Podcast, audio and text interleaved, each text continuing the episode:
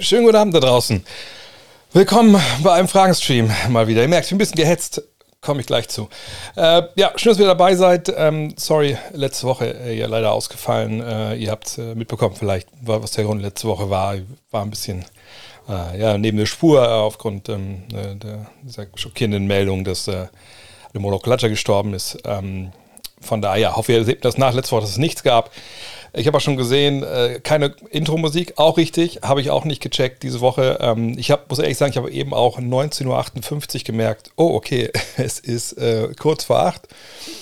Vielleicht sollte ich mal runtergehen, was essen und den Stream anwerfen, ähm, weil ich den ganzen Tag an, an meinem Buch geschrieben habe, ähm, was ja im Herbst rauskommen soll. Und da bin ich ein bisschen hinten dran. Äh, von daher ist ja momentan wirklich äh, alles ein bisschen wild. Deswegen wirklich auch vielleicht ein bisschen, ein bisschen gehetzt, ein bisschen neben der Spur. Aber ich hoffe mal, dass das äh, trotzdem okay ist, wenn wir das heute hier äh, gemeinsam angehen. Und äh, die Regeln sind wie immer. Ne, ihr postet eure Fragen ähm, da rein. Ihr seht das ja auch. Keine Bange, wenn die verschwinden. Ich habe daneben ein anderes Fenster, wo ich die Fragen sehe. Ich ziehe die nacheinander durch.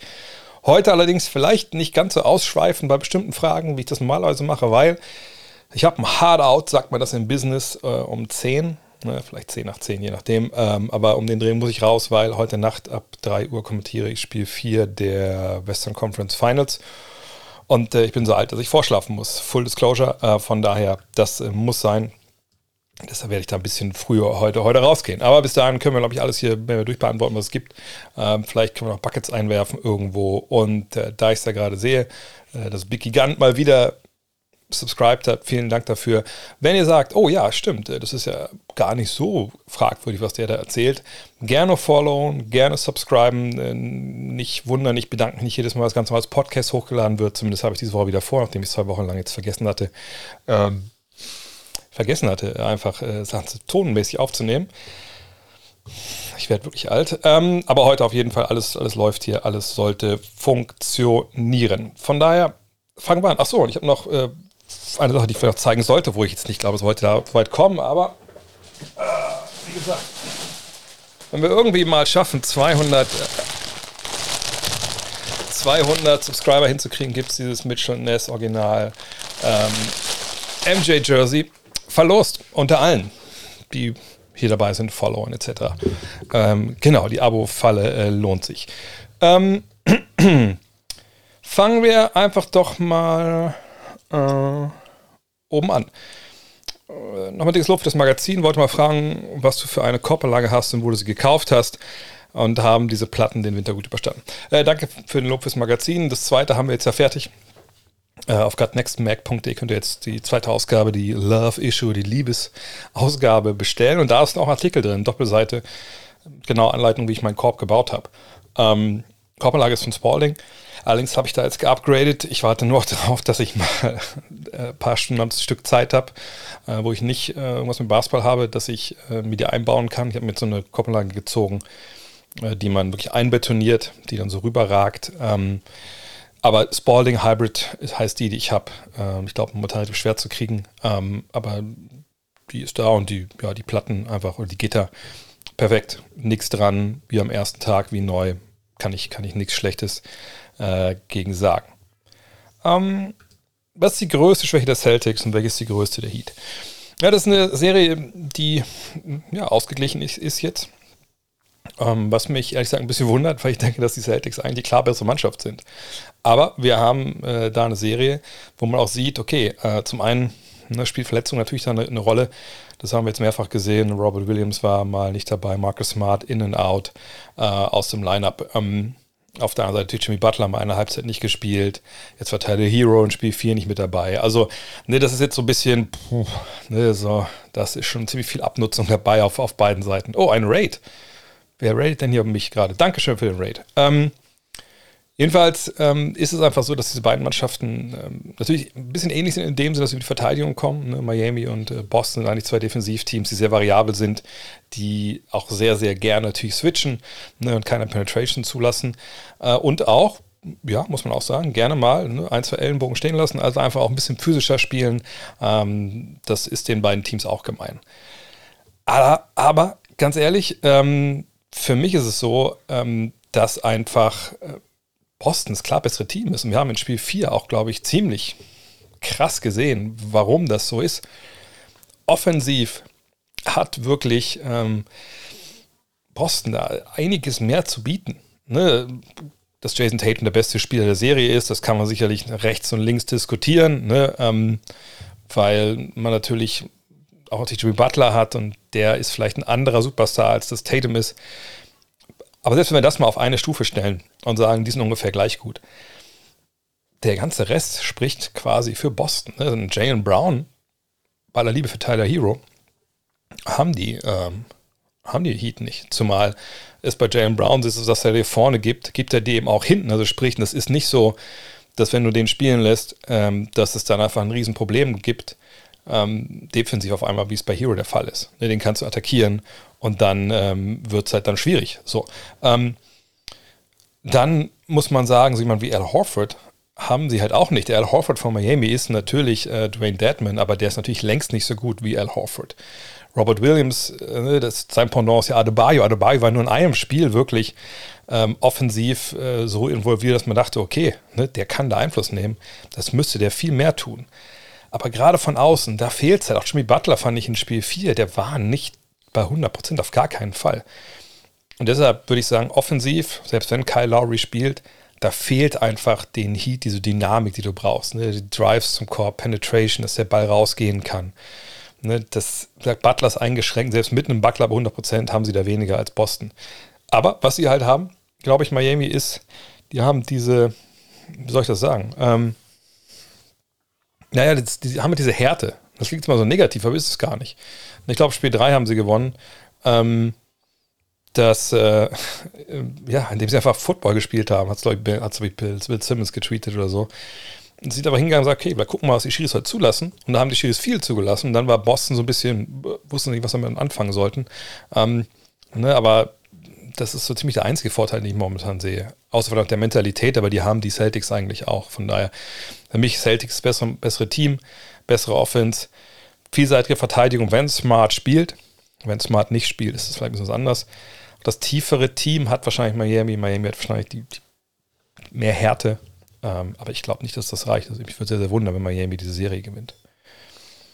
Ähm, wie beurteile ich die Trainersuche der Lakers bisher? Du warst ja auch mal Trainer. Theoretisch fällst du ja dann auch schon in die engere Auswahl bei den Lakers. ja, nee, hoffe ich nicht. Ähm, weil dann würden sie das Netz dann schon sehr, sehr weit aufspannen. Nee, ich glaube, die Lakers machen das auf den ersten Blick richtig. Ne? Weites Netz gespannt. Ne? Sie gucken, okay, wer ist denn für uns ähm, sinnvoll? Und das ist ja dann so, dass man mit den Leuten einfach spricht. Die gucken nicht einfach nur, okay, wir sitzen eigentlich da, wo auf der Bank, wer hat denn vielleicht schon mal ein Spiel gewonnen und dann kriegen die den Vertrag, sondern man interviewt die Leute, man fragt sie, okay, mit dem Kader, was wir jetzt hier haben, was, wie stellst du dir das vor? Wie würdest du damit arbeiten wollen? Was sind deine basketballerischen Ideen strategisch? Äh, was glaubst du, was brauchen wir noch für Akteure hier, die dazukommen sollten? Ähm, wie würdest du bestimmte Sachen lösen? Ne? Und das sind halt Fragen, die man dann stellt und dann hat man eine erste Runde an so Interviews, also an Bewerbungsgesprächen ähm, und dann geht es in die zweite Runde. So, und das, glaube ich, machen sie sehr, sehr thorough, wie die Amerikaner das nennen, also sehr gründlich. Aber es gibt auch die andere Seite. Und das ist so ein bisschen was, was, ähm, naja, da muss man natürlich mal vertrauen, dass die Kollegen in den USA gute Arbeit machen, aber da habe ich äh, bei vielen Leuten einfach auch natürlich totales Vertrauen. Und wenn man dann liest, zum Beispiel bei Ethan Strauss war das, glaube ich, ähm, und der hat zumindest geretweetet, so ein Screenshot. Und dann liest es bei den Lakers also echt eine Menge Köche mit in der Küche stehen, wo sie den neuen äh, Trainer sich backen. Hm, da bin ich dann sehr gespannt, was dabei rauskommt. Ja, irgendwas wie Darvin Ham, dass der jetzt Favorit sein soll, das finde ich super. Das ist ein, äh, ein Mann, der sicherlich äh, auch als Assistent sich schon seine Meriten verdient hat. Sicherlich einer, der da auch Aufbruchstimmung bringen könnte. Auf der anderen Seite, wie gesagt, wenn dann Phil Jackson mitspricht, wenn die Frau von Kurt Rambis mitspricht, Kurt Rambis selber mitspricht, äh, dann noch irgendwelche anderen Executives, ne, die auf der zweiten Reihe sitzen, mitsprechen, wenn Magic Johnson auf einmal wieder auftaucht, weil Jeannie Bass, die Besitzerin, mit dem auch gerne mal drüber sprechen will, da fragen was im Endeffekt dabei rauskommt. Ähm, aber sind wir auch mal ehrlich, der Trainer, der kommt, egal wer das ist, wird aus dieser Truppe kein Meisterschaftsteam machen. Da würde ich einfach mal festlegen wollen, denn äh, die Probleme liegen ja nicht auf der Trainerposition. Ne? Frank Vogel hat das mehr oder weniger gut gemacht, aber hättest Frank Vogel mit Greg Popovich ersetzen können, das wäre, glaube ich, in der Saison auch nicht viel anders gelaufen. Von daher, ne, die Probleme sind im Kader. Rob Pelinka ist gefragt als General Manager, der muss das Westbrook-Problem lösen, dann die ganzen anderen Geschichten dahinter. Ähm, und wenn das nicht passiert, dann könnte dann können sie mich auch als Trainer holen. Dann läuft es wahrscheinlich auch nicht viel schlechter als sonst. Ähm, was sage ich zur Serie Winning Time? Ganz schnell. Habe ich noch nicht geguckt, werde ich auch nicht gucken, glaube ich, weil mir das einfach sehr, sehr sauer aufstößt, wie da wohl Jerry West porträtiert wurde ähm, und wird. Also das finde ich, gerade wenn man die Geschichte von diesem Mann kennt, mit seinem lebenslangen Kampf äh, mit, mit Depressionen, ähm, man weiß, wie, wie seine Kindheit gelaufen ist äh, und, und wie, wie getrieben dieser Mann ist seit, seit Jahrzehnten. Und dann den so falsch darzustellen, da muss ich sagen, da fehlt mir einfach die Lust, da reinzuschauen, wenn ich ehrlich bin. Hm. Wie bereiten sich die Teams in der kurzen Zeit zwischen den Playoff-Spielen ideal auf das nächste Spiel vor? Wird das zwischen viel trainiert, verändert äh, oder geht es eher um Erholung? Ne, viel trainiert im Sinne von, dass man jetzt sagt, komm, jetzt alle in die Halle, 5 gegen 5, zwei Stunden, alle Tapes und alle Tapes an und dann geht's los. Das natürlich nicht. Ähm, das, das ist gar nicht drin bei dem äh, Pensum, was man gerade hat. Wenn es in die Halle geht, 5 gegen 5 sind das so Shoot-Arounds wo man ein bisschen seine eigenen Sachen arbeiten kann, man Rhythmus bleibt. Man hat so Walkthroughs 5 gegen 5, dass man halt sagt, pass auf, ne, so und so machen wir das. Ähm, und das reicht ja dann auch. Nur mehr muss man nicht machen. Das sind ja Profis. Du musst jetzt nicht, wenn du sagst, so, wir, wir spielen jetzt das Pick and Roll gegen, gegen Tyler Hero, spielen wir jetzt anders, als wir das in der letzten Partie gemacht haben. Also ich, wir, wir hard hatchen jetzt für solche Geschichten. Also wir treten weit raus mit dem Center oder mit dem Blocksteller, Verteidiger. Ähm, das sind ja Profis. Nur das haben das ganze Jahr gemacht. Das, die machen das mehr wie am Handumdrehen. Ne? Also das, das ist natürlich dann nicht immer alles hundertprozentig funktioniert, ist auch klar. Ne? Aber ne, das haben die alles drin. So, ne? Also da kann man jetzt auch nicht mehr viel machen, indem man da sie zwei Stunden in die Halle stellt, einen Tag vorm Spiel. Nee, aber generell, ich habe es schon mal skizziert, ist es ja so, es gibt dann Meetings, stellenweise im Spielerhotel oder in einer Trainingsanlage, je nachdem wer zu Hause ist. Ähm, da spricht man über Sachen, dann geht man in die Halle, man bereitet noch ein paar Dinge vor. Manchmal gibt es auch gar keinen Shootaround, äh, macht es dann vielleicht nur am Morgen vorm Spiel. Kommt ein bisschen darauf an, auch, ne, wie, die, äh, wie die Spieler körperlich drauf sind. Ähm, die Coaches und, und Trainerstäbe sind natürlich, Scouts sind natürlich sehr belastet, weil die natürlich viel, viel, in kurzer Zeit natürlich viel wieder vorbereiten müssen und sich anschauen müssen, gucken müssen, wo können wir wirklich noch was ändern, wo können wir noch mal einen taktischen Kniff äh, ranbringen. Aber ähm, für die Spieler, glaube ich, ist das, was so die Belastung angeht, alles relativ äh, locker, in Anführungszeichen, würde ich sagen. Siebter Pick gegen Jeremy Grant. Wer sagt ja, nein? Außerdem, wie viel würdest du Grant guten Gewissens bezahlen? Sein aktueller Vertrag läuft drei Jahre, 60 Millionen, läuft ja nächsten Sommer aus. Ähm, ehrlich gesagt, wüsste ich nicht, äh, ob, ich, ob dieser Pick so viel wert ist oder nicht, weil ich einfach ihr wisst das, traditionell nicht mit den Draftjagern kenne. Ich weiß genauso viel über die Draftjager wie ihr, wenn ihr den Premium-Podcast mit Torben Adelhardt gehört habt. Ähm, wie gesagt, ich werde ihn jetzt bald wieder einladen für den zweiten Teil, dass wir über die Draft sprechen, über sein Big Board. Wenn er mir dann sagt, wer Nummer 7 weggehen sollte, dann glaube ich ihm das. Und wenn er sagt, das ist ein guter Spieler, das ist besser als Jeremy Grant, dann glaube ich ihm das auch. Und wenn er sagt, nee, der ist schlechter, dann kann ich da auch nichts gegen sagen, weil ich Leute einfach nicht kenne. Von daher kann ich das nicht beantworten.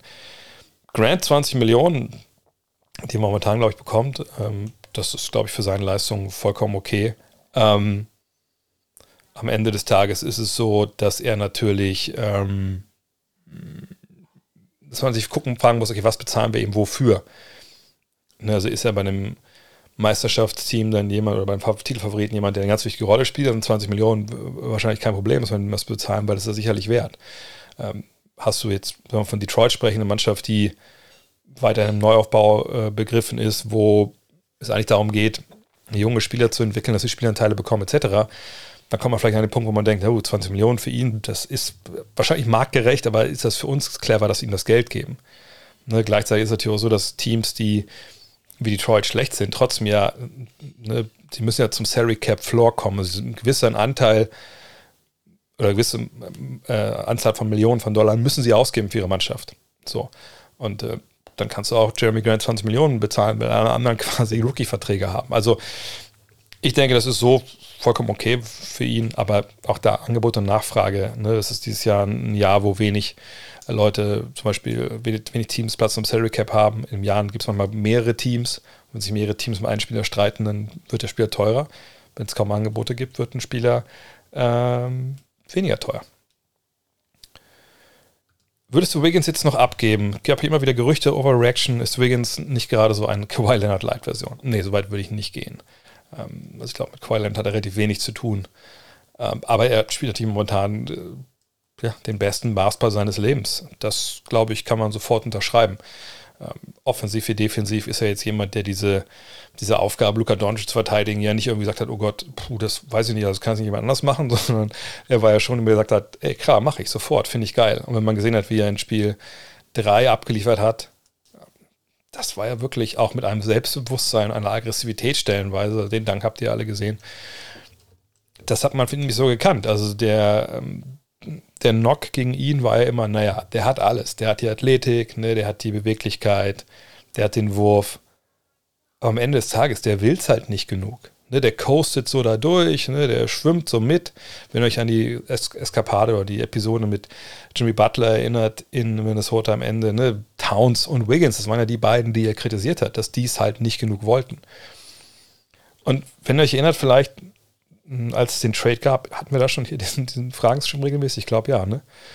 Da habe ich damals gesagt, das kann man, was ich im Fragen-Podcast gesagt habe, dass das für die Warriors eigentlich echt ein ganz cooler Trade war, weil man einen Spieler bekommt, der ne, viele Sachen er kann, manche Sachen als wünschen lässt, gerade so ein Thema Einstellung und Drive und sowas. Aber dass man natürlich in so einem Umfeld, wie die Warriors es haben, Championship-Spieler, ne, Leader, selbstlose Spieler. Ne? Viel Platz, die die, also natürlich gerade Curry und, und vor allem auch Thompson dann damals noch, jetzt eher weniger, viel Platz, wie die für dich schaffen, da wird jeder Spieler automatisch besser, wenn du mehr Platz hast für deine Aktion. So, und das dachte, okay, der ist zwar teuer, der Mann, aber im Endeffekt, A, wird er wahrscheinlich besser im Basketball spielen. Wenn er nicht spielt, läuft sein Vertrag irgendwann aus und dann kann man eventuell nochmal traden. Also, ne, das hat eigentlich nur Vorteile, weil die Angelo Russell hat einfach nicht gepasst. Und ich glaube, man kann auch argumentieren, dass Andrew Wiggins der bessere Basketballer ist im Vergleich zu D'Angelo Russell. Das würde ich sogar jeden Tag der Woche argumentieren und äh, würde auch nicht, genau, und Kuminga auch noch dazu kommen. Das kommt noch mal on top. Also von daher, ähm, ne, ist nicht Kawhi Leonard. Abgeben würde man ihn jetzt sicherlich auch nicht. Allerdings ist da mal die Frage, ne, die da mitschwingt, ist der untradable? Und da würde ich sagen, untradable ist er natürlich nicht. Ne, wenn du jetzt wüsstest, du kriegst für äh, Kuminga und, äh, ähm, ja, und, und Wiggins zusammen, was weiß ich. Kriegst Kawhi Leonard, dann würden sie es wahrscheinlich sofort machen. Also von daher spielt seine Rolle super gut, super wichtiger Typ, macht das perfekt gerade. Aber es ist nicht so, dass man jetzt nicht den Hörer abnimmt, wenn jemand anruft und fragt, wir wollen gerne Andrew Wiggins haben. Ähm, Suns haben wir schon oft genug, äh, also auch direkt natürlich im Anschluss an die äh, Serie äh, nicht argumentiert, sondern thematisiert, kannst du gerne mal nachhören, vielleicht ist ganz schnell. Die Mavs haben Devin Booker gedoppelt. Sie haben einen großen Verteidiger gegen Chris Paul gestellt. Chris Paul soll angeschlagen gewesen sein. Und dann waren die anderen, die dann die Räume hatten, ob es jetzt Jay Crowder war, Michael Bridges, Cam Johnson, nicht in der Lage, ähm, diese Räume in Spiel 7 auszunutzen. Und dann gab es einen Schneeballeffekt. Ähm, wer weiß, was auf der Kabine, äh, in der Kabine los war oder äh, auch so abseits des Feldes vielleicht. Ne, DeAndre Ayton, der Coach, haben sich ja so ein bisschen auch ähm, in die Wolle bekommen, sage ich mal. Und dann sind sie einfach komplett auseinandergebrochen. Auch weil sie offensiv, weil der Vergleich zum Beispiel jetzt ne, von den Warriors offensiv und den Suns ist ja Tag und Nacht. Ne, Warriors, viel Bewegung, wenig Angriffe, wo mal alle so ein bisschen rumstehen, gucken, was man mit Ball macht. Das war aber ne, bei den Suns halt viel der Fall, dass es so lief. Und dann kommt es halt dazu, dass das äh, in die Binsen gehen kann, wenn deine beiden besten Spieler, die auch beide noch die Guards sind, halt nicht irgendwelche Matchups überpowern können und nicht irgendwie ihre Würfe kriegen. Und dann gab es halt dann ja, Probleme. Dass es so auseinandergefallen ist, war natürlich wahnsinnig. Das kann bis heute, glaube ich, keiner richtig erklären. Aber rein strategisch wäre das so die, die Erklärung dafür gewesen. Moin vom guten Herrn Kröger. Ja, Herr Kröger. Schönen guten Abend. Ähm, James Harden kommt mir so vor, als würde er an keinem Gegenspieler vorbeikommen können. Denkst du, dass er wieder zur alten Form finden kann. Das ist die, was, 35, 40, 45 Millionen Dollar Frage, die natürlich auch ähm, Daryl Morey beantworten muss. Der, der General Manager da jetzt im Sommer, wenn wirklich Harden seine, ähm, seine ähm, Team, seine Spieleroptionen nicht zieht. Selbst wenn er sie zieht, will man natürlich äh, verlängern. Aber zu welchem Tarif? Also ich glaube, die Zeiten von Houston, James Harden sind vorbei. Das hat Joel Embiid ja auch gesagt. Ähm, aber ich würde mich sehr täuschen, wenn er jetzt nicht überhaupt in der Lage ist, um den Leuten vorbeizugehen. Nur, er ist eben mehr Playmaker, da gebe ich dem Beat vollkommen recht, mehr den Ball verteilt. Die Frage ist ja, wie viel Geld ja, wollen, wollen die da rein investieren. Aber ähm, ja, bin gespannt. Äh, gehört das eigentlich in Amerika dazu, dass die wäre des Timeouts in der Halle brüllen, wer ein T-Shirt will und alle rumhampeln, während ihr Team gerade auf dem eigenen Boden in Spiel 7 mit 35 Punkten verprügelt wird in Game 7 wie in Phoenix. Glaub mir, glaube mir wäre da nicht nach Shirts zumute. Nee, mir auch nicht. Also ich habe das auch erlebt damals äh, bei den allerersten Finals zwischen äh, Golden State und Cleveland. Spiel 6 in Cleveland, glaube ich, lang mit 15 hinten. Letzten, was ich, zwei, drei Minuten und dann war, war mir ja schon Garbage Time und dann war Auszeit und auf einmal eine vor die Halle tot und dann gab es T-Shirts und die Halle war wieder da. Also auch nicht alle, ne, viele sind auch gegangen, aber waren genug Leute da, die einfach gesagt haben, oh geil, jetzt hier T-Shirts und so. Und das natürlich, ja, eigentlich aus unseren Augen, mit unseren Augen nicht zu erklären. Ähm, denn wenn man zu so einem Spiel geht, denkt man ja eigentlich, dass man geht dahin, wenn man ein Fan ist und so. Aber es ist in den USA ein bisschen anders. Diese Tickets sind wahnsinnig teuer. Gerade auch natürlich äh, für die Finals. Und ich sag mal so, auch wenn jetzt bei Fußballspielen nicht unbedingt äh, T-Shirts in die äh, Ränge geschossen werden, äh, guckt mal an, was auf der VIP-Tribüne passiert bei, bei Spielen. Also das ist ja auch nicht so, dass da ist, dass ein Hexenkessel ist. Ähm, und das würde ich am ehesten so vergleichen. Also man kann es eher so vorstellen, dass es dass eine NBA-Arena ähm, eigentlich ein, also zumindest im Unterrang, eine einzige VIP-Area ist. So. Ähm, vielleicht sind die Leute dann da, weil sie einfach eine gute Zeit haben wollen und, und ein Event mitnehmen wollen und weniger, weil sie jetzt äh, leben und sterben mit der jeweiligen Farbe, die sie da vertreten. Trotzdem ist es irgendwie schwer zu erklären und das ist für mich auch immer schlimm, aber so ist es halt. Leider Gottes. Äh, okay, also Cello war letzte Woche wieder auf den Schmuddelseite unterwegs, super. Eine Idee, kein Gerücht, nur Idee, Sign and Trade, DeAndre Ayton gegen Brooks, Adams und Melton plus ein bis zwei Picks. Würde das Sinn machen? Würde ich nicht machen, wäre mir viel zu viel für DeAndre Ayton. Ähm, der augenscheinlich zum Trainer Probleme hatte, der dir nicht groß geholfen hat. Ähm, das wäre mir einfach zu viel. Außerdem muss ich sagen, dass ähm, Adams wahrscheinlich ziemlich schlechter Fit wäre für das, was die, die Suns auch gerade auch defensiv machen wollen. Ähm, aber Brooks und, und Melton und ein, zwei Pucks würde ich nie im Leben für die Andre Ayton abgeben. So viel sind Big Men heutzutage einfach nicht wert, es sei denn, es sind Big Men der allerersten Kategorie Jokic äh, oder, oder Embiid. Und da gibt es auch nur die beiden plus Antetokounmpo. Ähm, welches Team würdest du als Worst Franchise of All Time sehen in der derzeitigen NBA? Hatte da immer die Timberwolves im Kopf? Nein, Timberwolves sind ja gar nicht alt genug. Timberwolves gibt es ja erst seit, äh, was in den 90ern oder 88 oder so? Ne, 90er irgendwie, ne?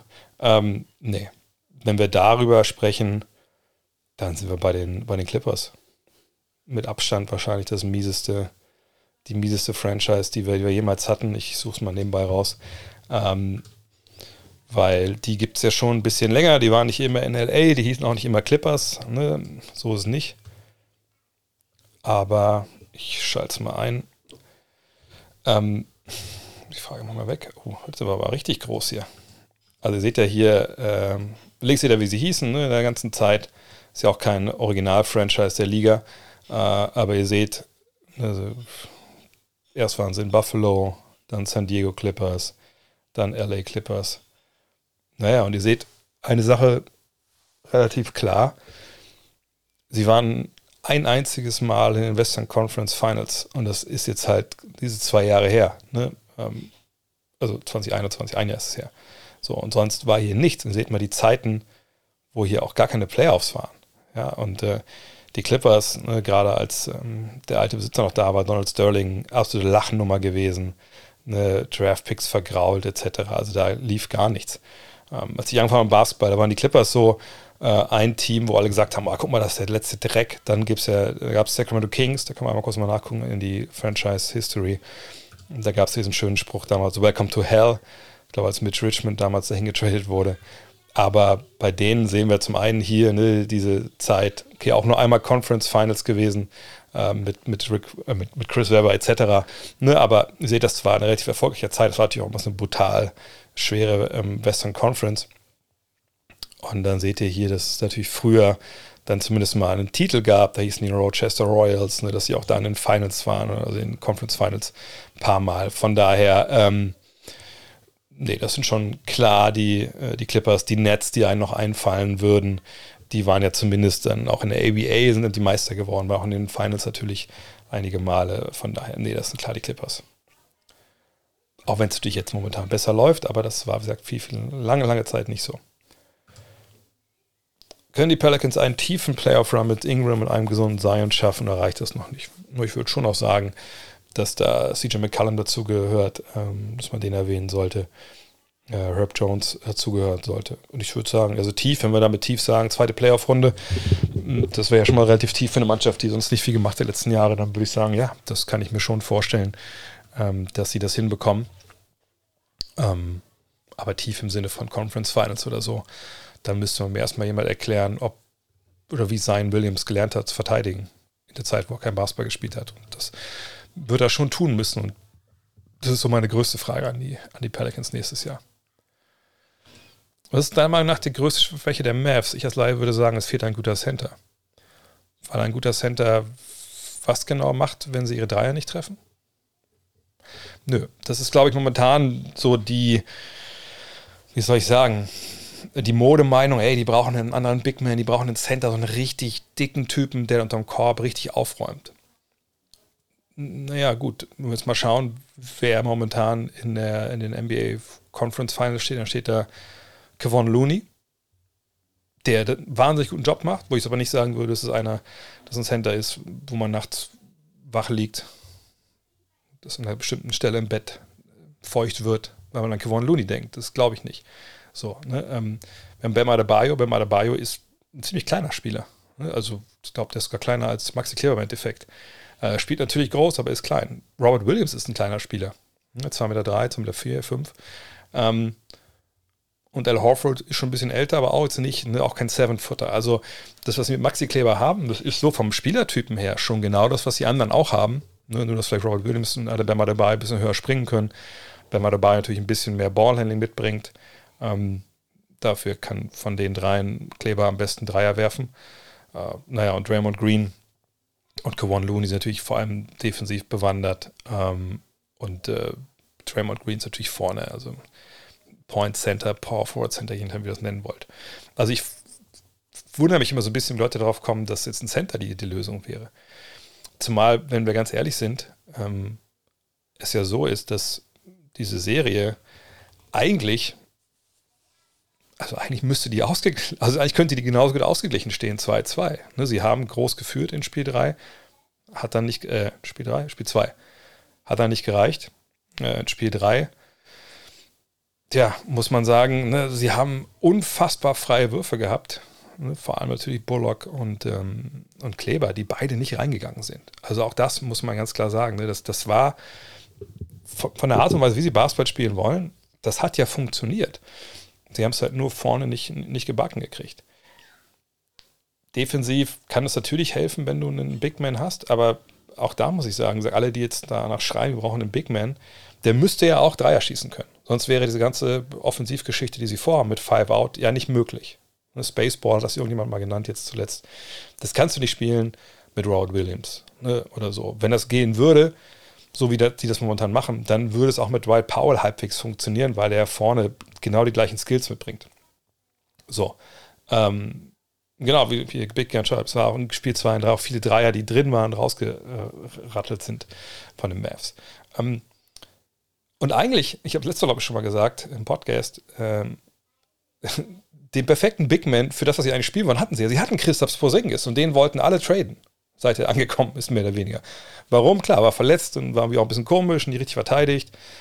Hat aber auch keinen Bock auf die Luca-Nummer gehabt. Okay, dann musste er halt gehen. Das war auch gut, dass er gegangen ist und waren jetzt danach besser. Aber diese Art Center, das ist eigentlich, was denen helfen könnte.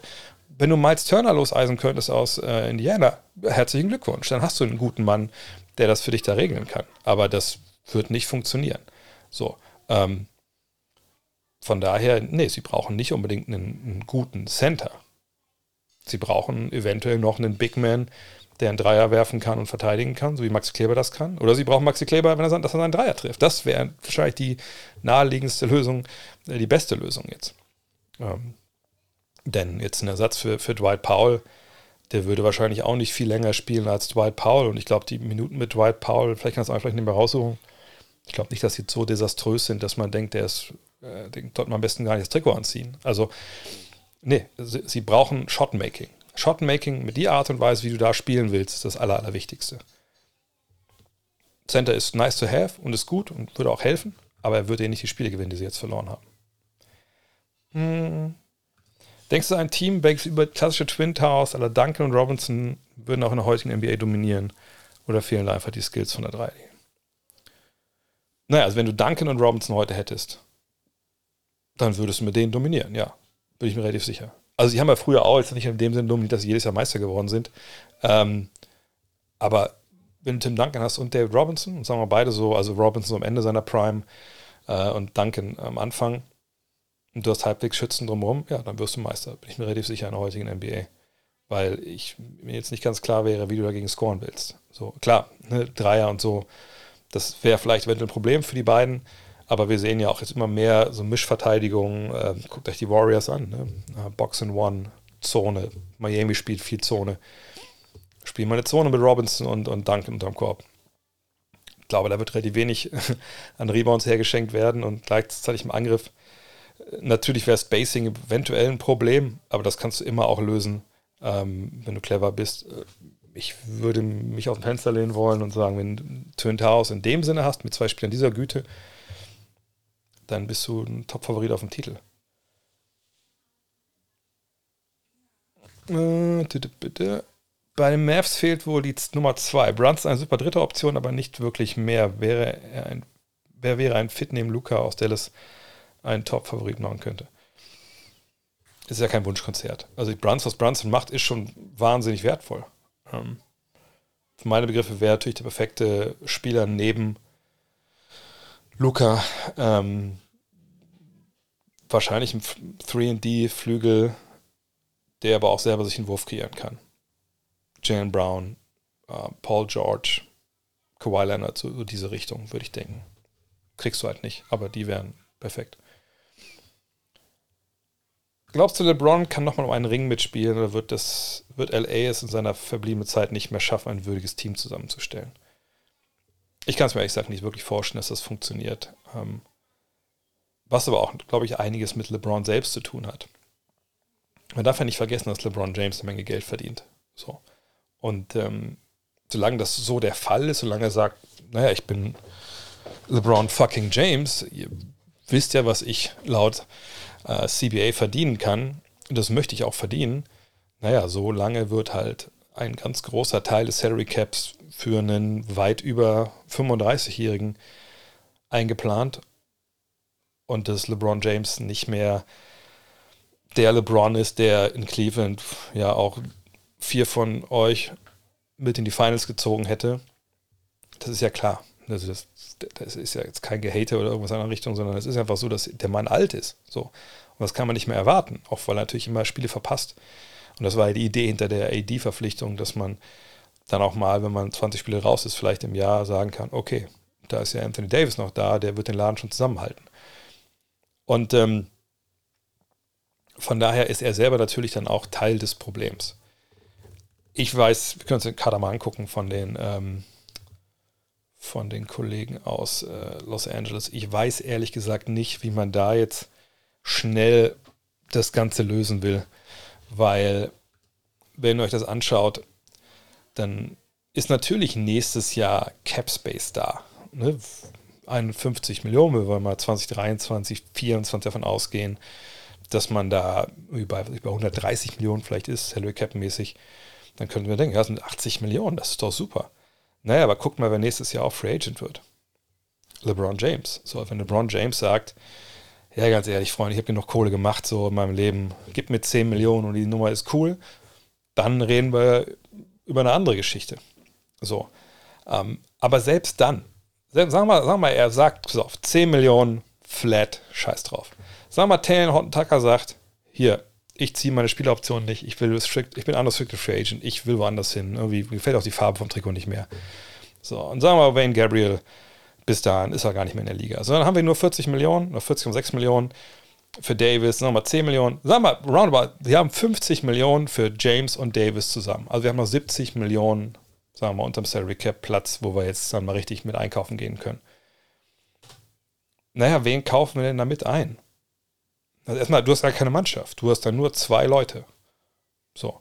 Ähm, wahrscheinlich hast du Austin Reeves noch irgendwie, den du verlängerst. So, sagen wir mal, der kriegt auch mal 10 Millionen. Sagen wir mal, bis bei 60 Millionen. Sagen wir, dann gehst du einkaufen. So. Wir können mal schauen, äh, Free Agents. Wer ist denn 2023 dann Free Agent? Und das ist jetzt immer gelistet hier nach, wie viel die verdient haben. So, ne? Und da kann man ganz gut immer ablesen, wer dann vielleicht frei wird. Also James Harden, John Wall, Russell Westbrook, wenn die überhaupt alle frei werden, ne, bei Harden kann man von außen vorher verlängert, glaube ich, alle nicht unbedingt Leute, die man äh, behalten sollte. Chris Middleton, bin ich mir relativ sicher, wird dann äh, bleiben. Bradley Beal, naja, mal gucken. Ne? Schauen wir mal, wie das da die Sache mit Porzingis macht. Das wäre vielleicht so ein Ziel, was man angehen könnte. Kyrie Irving, gut, eigentlich kann ich es mir nicht vorstellen, aber was weiß man schon bei Kyrie Irving. Porzingis, ja. Kevin Love, hm. Wiggins, naja. Jokic, kann ich mir nicht vorstellen. Russell, Horford, Vucevic, Green, Van Vliet, Barnes. Ihr merkt, da wird es jetzt schon so ein bisschen dünner. Turner, bin ich mir sicher, der wird dann schon äh, einen neuen Vertrag haben und so. Also auch nicht alle, die auf der Liste stehen, werden da ja dann landen. Von daher, ich sehe da jetzt nicht den Weg zu einem Superteam, äh, auch nicht unbedingt einen Weg zu einem Team, wo man ähm, sich äh, die ganzen wichtigen Rollenspiele, die man eigentlich braucht, zusammenkauft. Denn wenn ihr euch mal die Teams anguckt, die gut sind, die haben sich ja nicht alle ihre Rollenspieler ne, als Free Agents geholt. Das wird mal passieren, aber in der Regel ne, bildest du dir selber aus und dann kommen Free Agents dazu.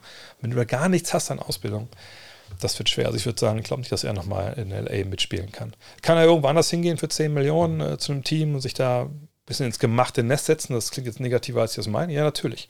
Und dann kann er auch im Titel mitspielen, aber in LA, das, das ist unwahrscheinlich. Ähm. Wiggins gegen Luca, offensivvoll oder nicht? Nein, kein offensivvoll. Ich wüsste auch nicht, wo das gewesen sein soll. Also wäre vielleicht gewesen, wenn er mit dem Ellenbogen erst ihm in die Fresse, hat er nicht gemacht, von daher, nein. Welche Option hat Dennis Schröder? Zu welchem Team könnte er gut passen? Hat er noch den Anspruch auf einen Starterplatz? Sollte kein alleine Bötchen backen, in der Liga bleiben zu können? Also erstmal vorneweg, es gibt kein, also es gibt keine Realität, in der nächstes Jahr Dennis Schröder nicht in der NBA spielt. Also ich wüsste nicht, wie man darauf kommen kann.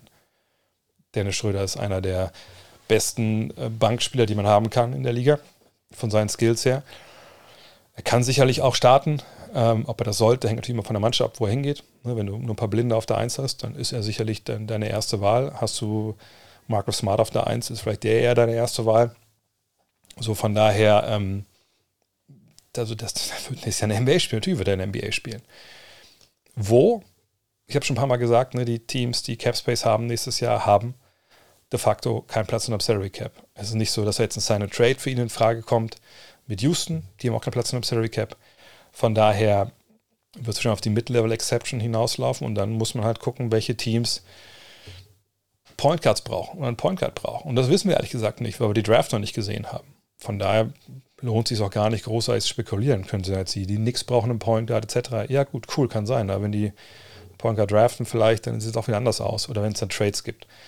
Von daher, da müssen wir ein bisschen äh, gedulden, bis es dann Ende Juni ist und wir wissen, wie die Draft gelaufen ist, wissen, was für Trades am, am Draft-Tag gab und dann, dann mal gucken. Fakt ist, ich würde mich extrem wundern, wenn er mehr als 10 Millionen Dollar mehr verdient nächstes Jahr. Ähm, Kovac zu Wolfsburg, was sagst du dazu?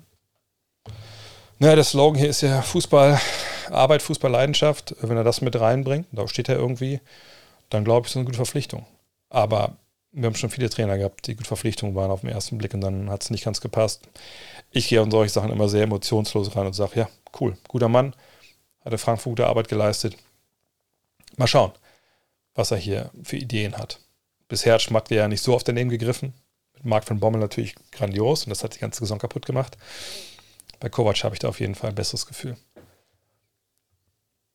Ist es normal, dass Coaches in ihrer Freizeit auch was mit den Spielern machen, wie das Kate Cunningham mit Dwayne Casey beim Boston-Spiel 4 war? Oder zeigt das nur von einer guten Beziehung?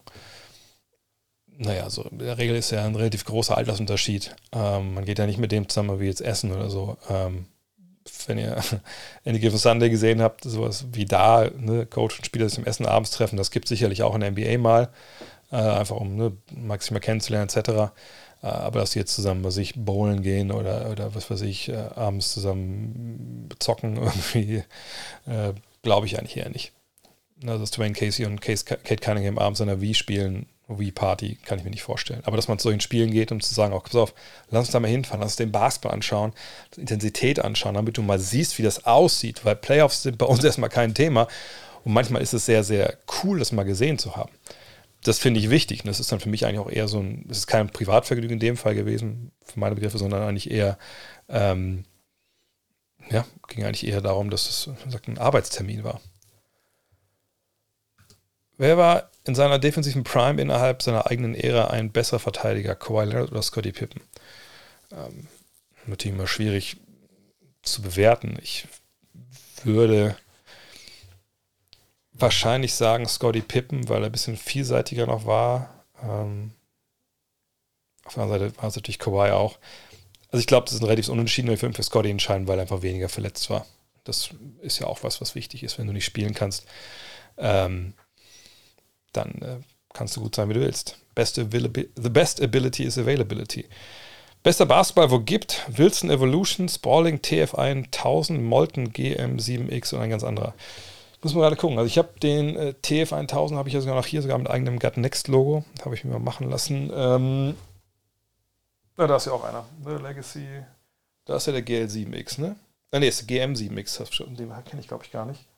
Und da ist der Wilson Evolution. Ähm, ich finde so diese ganzen äh, Bälle, die eine Stufe unter Authentic sind. Also das, brauchen wir den denn? Der da ist ja der Authentic NBA Game Ball. Ähm, die müssen aber zu so viel eingespielt werden, genau wie der hier hinten. Äh, der ist ja der, ist einer der Bälle, die 2015 bei der Eurobasket in Berlin benutzt wurden. Also vielleicht auch von Nowitzki, wer weiß. Ähm, die, die brauchen halt zu viel, ne? da ist zu viel eingespielt sein. Wenn ihr das Video von mir gesehen habt über die Wilson-Bälle auf YouTube, dann wisst ihr, was ich, was ich damit meine. Ähm, und die ganzen anderen, so TF1000 hier, ne, der Wilson Evolution. Ich fand Rawlings früher sehr, sehr geil. Äh, die gab es in Deutschland gar nicht die nehmen sich eigentlich relativ wenig und dann, glaube ich, hängt es viel davon zusammen, ne, wie man selber so denkt, ne? also wie sich auch abspielt und so. Ähm, aber ich glaube, mit diesem gesagt, Spalling TF1000 ähm, Wilson Evolution, den Molten kenne ich es nicht, da kann man eigentlich wenig falsch machen. Aber am besten halt immer erstmal ne, mal probieren, äh, wie es sich bei einem anfühlt. Kenne ich eigentlich Heikel Ben Mefter? Der Name sagt mir irgendwas? Aber ich wüsste jetzt nicht, wer das ist. Äh, schreibt doch mal kurz in den Chat, wer das ist. Vielleicht kommt bei mir, da geht bei mir der, der die, die Lampe an im Kopf. Irgendwas sagt mir das, aber keine Ahnung. Ähm, welches ist aus deiner Sicht das festgefahrenste Team, welches noch Jahre in der Mittelklassigkeit steckt oder was bevorsteht? Hm, schwierig. Ähm, Mittelklasse ist natürlich immer so ein ähm, Schimpfwort. Auf der anderen Seite ist es so, ähm, dass natürlich, stellen wir es auch Mittelklasse, äh, gewollt ist. Ne? Dass man einfach kontinuierlich halbwegs Erfolg hat. Ähm, die, äh, ne, dass man einfach weiß, nach ganz oben geht es nicht, nach ganz unten wollen wir nicht, wollen unseren Fans etwas bieten. Indiana zum Beispiel seit Jahren macht das ja so. Ähm, ich gucke mal die Liste hier an. Ähm, also wirklich festgefahren, wo ich denke, da wird sie erstmal relativ lange nichts tun, aber wirklich jetzt nicht im Keller, sondern in der Mitte schwer eigentlich, ehrlich gesagt. Ich denke, da haben viele Teams zuletzt eine Menge äh, Menge gelernt. Ähm, vielleicht Washington, obwohl ich jetzt nicht weiß, wie lange die Verträge laufen, aber Washington ist so das Team, was mir da jetzt am ehesten einfällt, äh, wenn es um Mittelmaß geht. Oder eben dann doch Indiana. Aber wie gesagt, ich finde das nicht unbedingt das Schlimmste.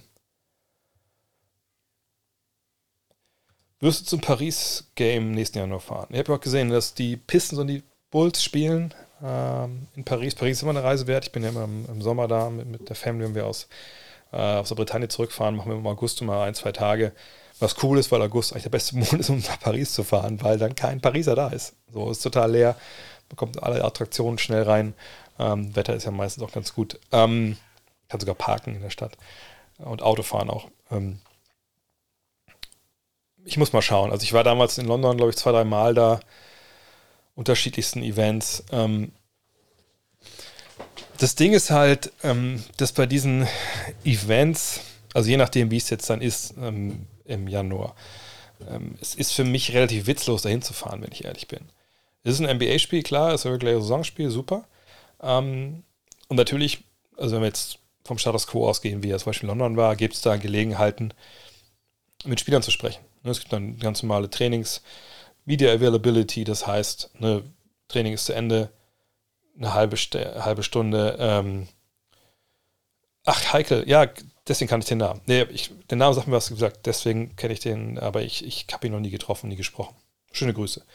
Ähm, sagen, dann ist halt diese, diese Trainings, das Training, eine halbe Stunde, wird dann quasi ähm, ne, vor Ende wird dann die Halle aufgemacht, man kann reingucken, gucken, also die Leute vom Fernsehen können halt ne, Videos dann machen, drehen, damit sie für ihre Berichte auch eine Bilder haben von den Spielern.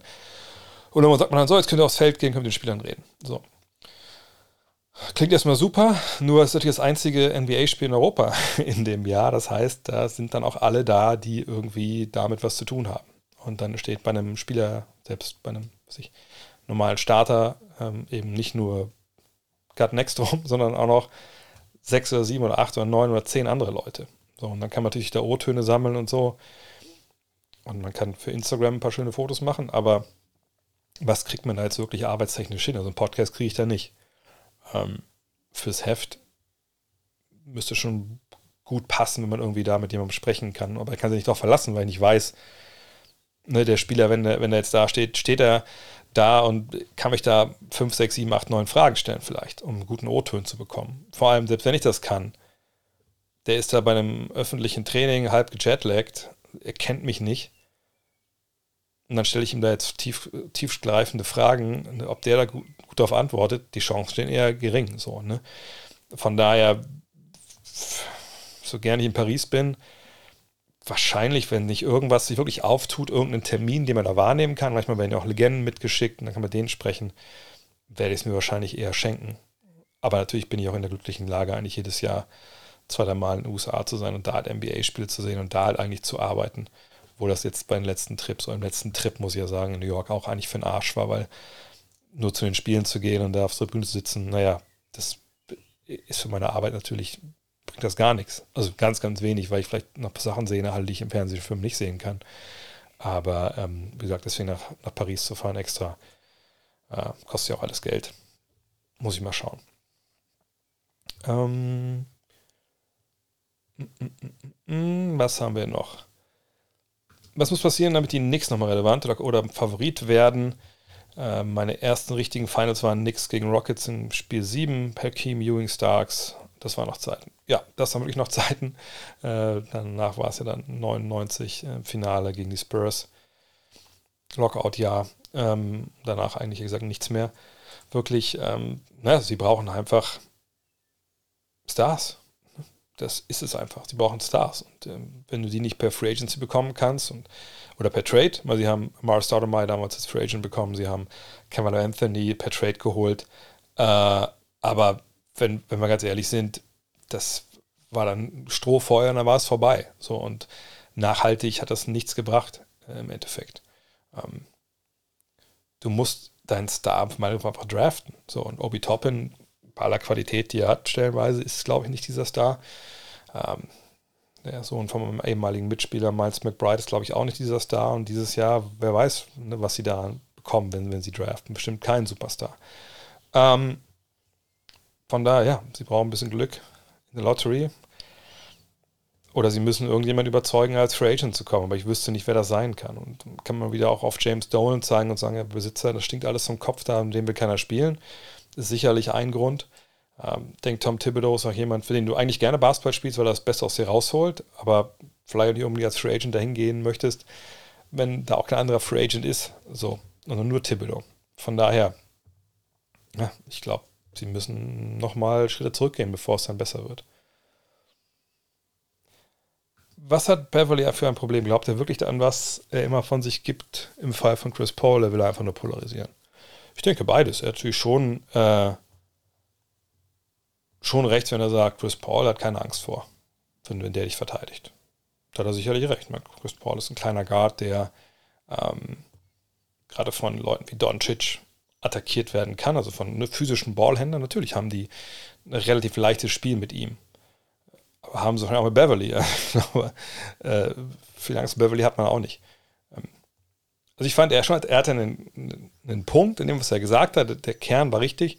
Die Art und Weise, wie er es rübergebracht hat, war natürlich total disrespectful und über, übers Ziel hinausgeschossen.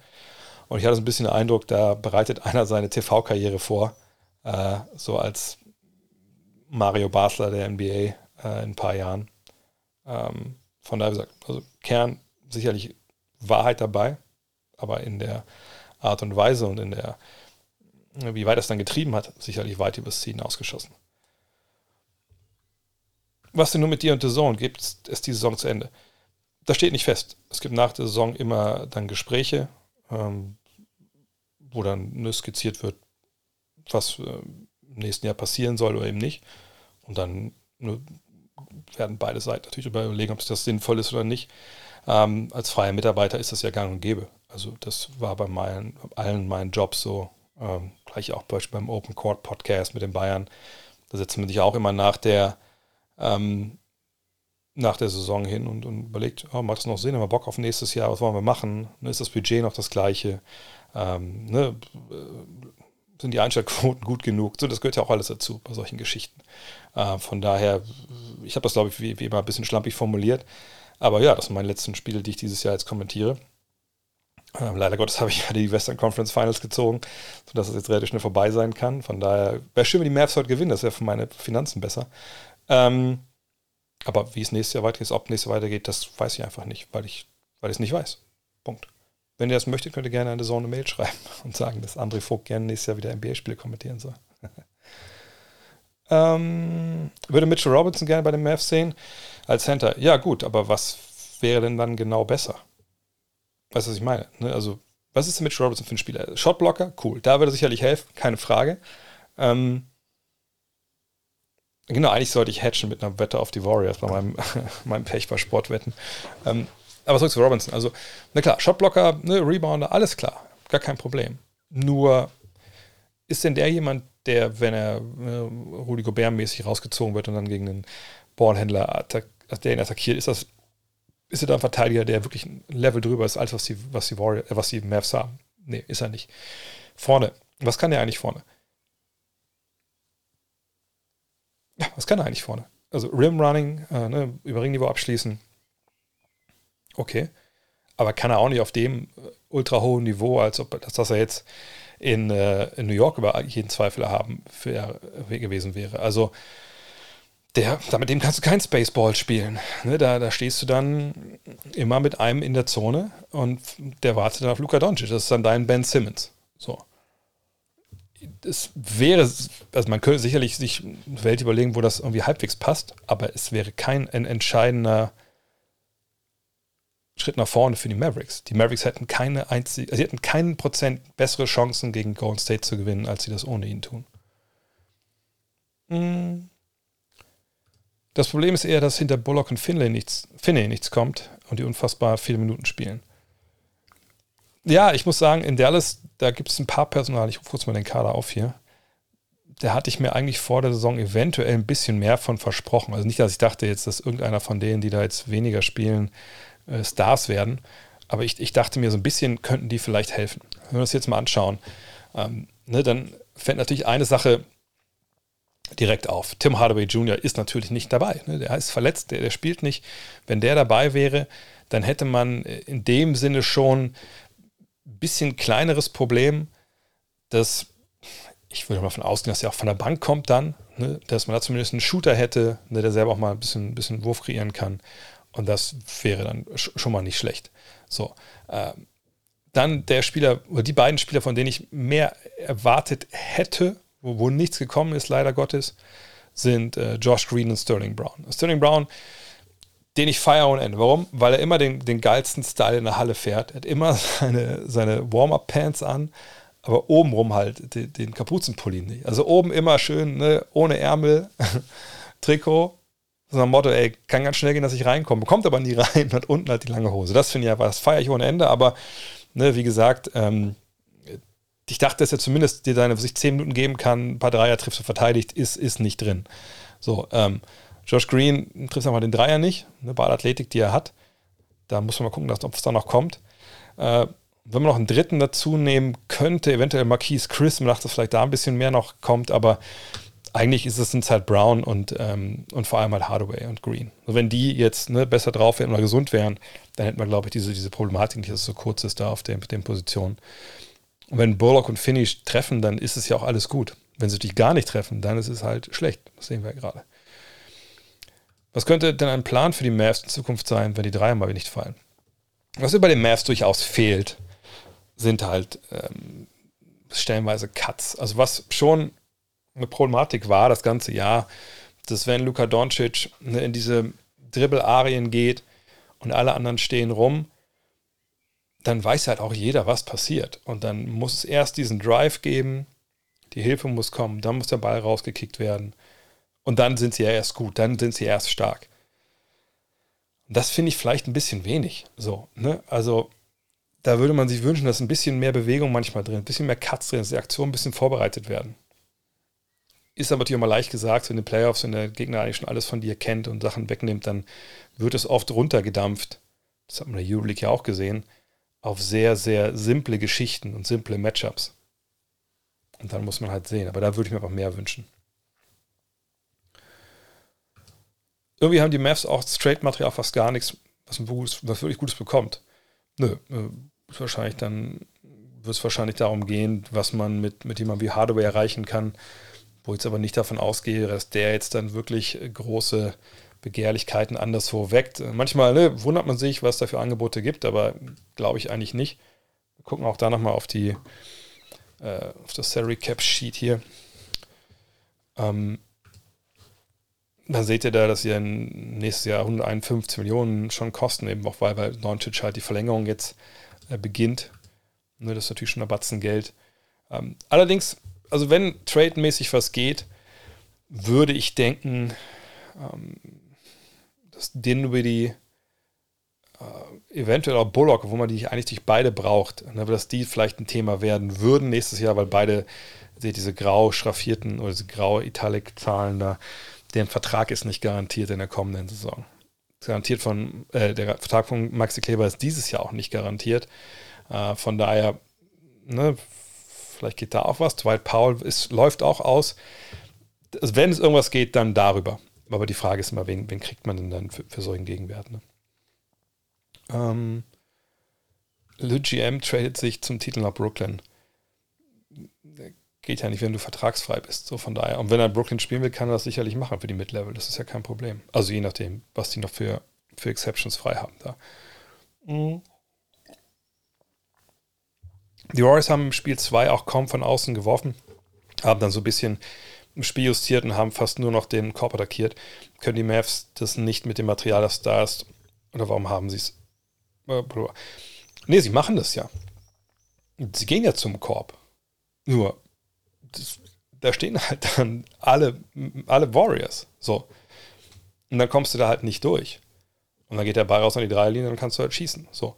Ähm, die, die Offensive der der Warriors ist halt fundamental anders aufgestellt als, als viele, viele andere Offensiven und eben auch die Offensive der Mavs. Ne, diese Aktion abseits des Balles, ähm, ne, wo Blöcke nicht, wie gesagt, direkt zum Ball gestellt werden, sondern weg vom Ball für Schützen wie Curry, wie, wie Thompson, dass sie diese, ähm, laufen ja auch viel diese ähm, Floppy Actions und so. Ähm, aus diesen Aktionen kannst du ja auch viel dann hinten Backdoor, also ne, im Rücken der Defense dann zum Korb gehen. Und wenn der Ball im Post geht, zum Beispiel zu, ähm, zu Draymond oder so, der guckt ja nicht darauf, dass er zum Korb geht, der guckt immer, dass er passt und dann werden die Cuts von oben gelaufen oder wird sich frei gemacht. Also die Offensive, die sie laufen, die ist schon ein Stück weit komplizierter und, und wer sieht, als was die Mavs machen, wo sich viel darum dreht, dass der Dribbler eins gegen eins seinen Mann schlägt. Und dann sind die Räume eben auch nicht so da, die vielleicht die Mavs haben. Deswegen, also, und es war auch keine Zauberoffense der Warriors während der regulären Saison, die waren, glaube ich, nur 17. Ähm, weil es eben auch ein Prozess ist, das zu lernen. Das ist nicht ganz so unkompliziert. Ähm, aber das sind eben schon klare Unterschiede.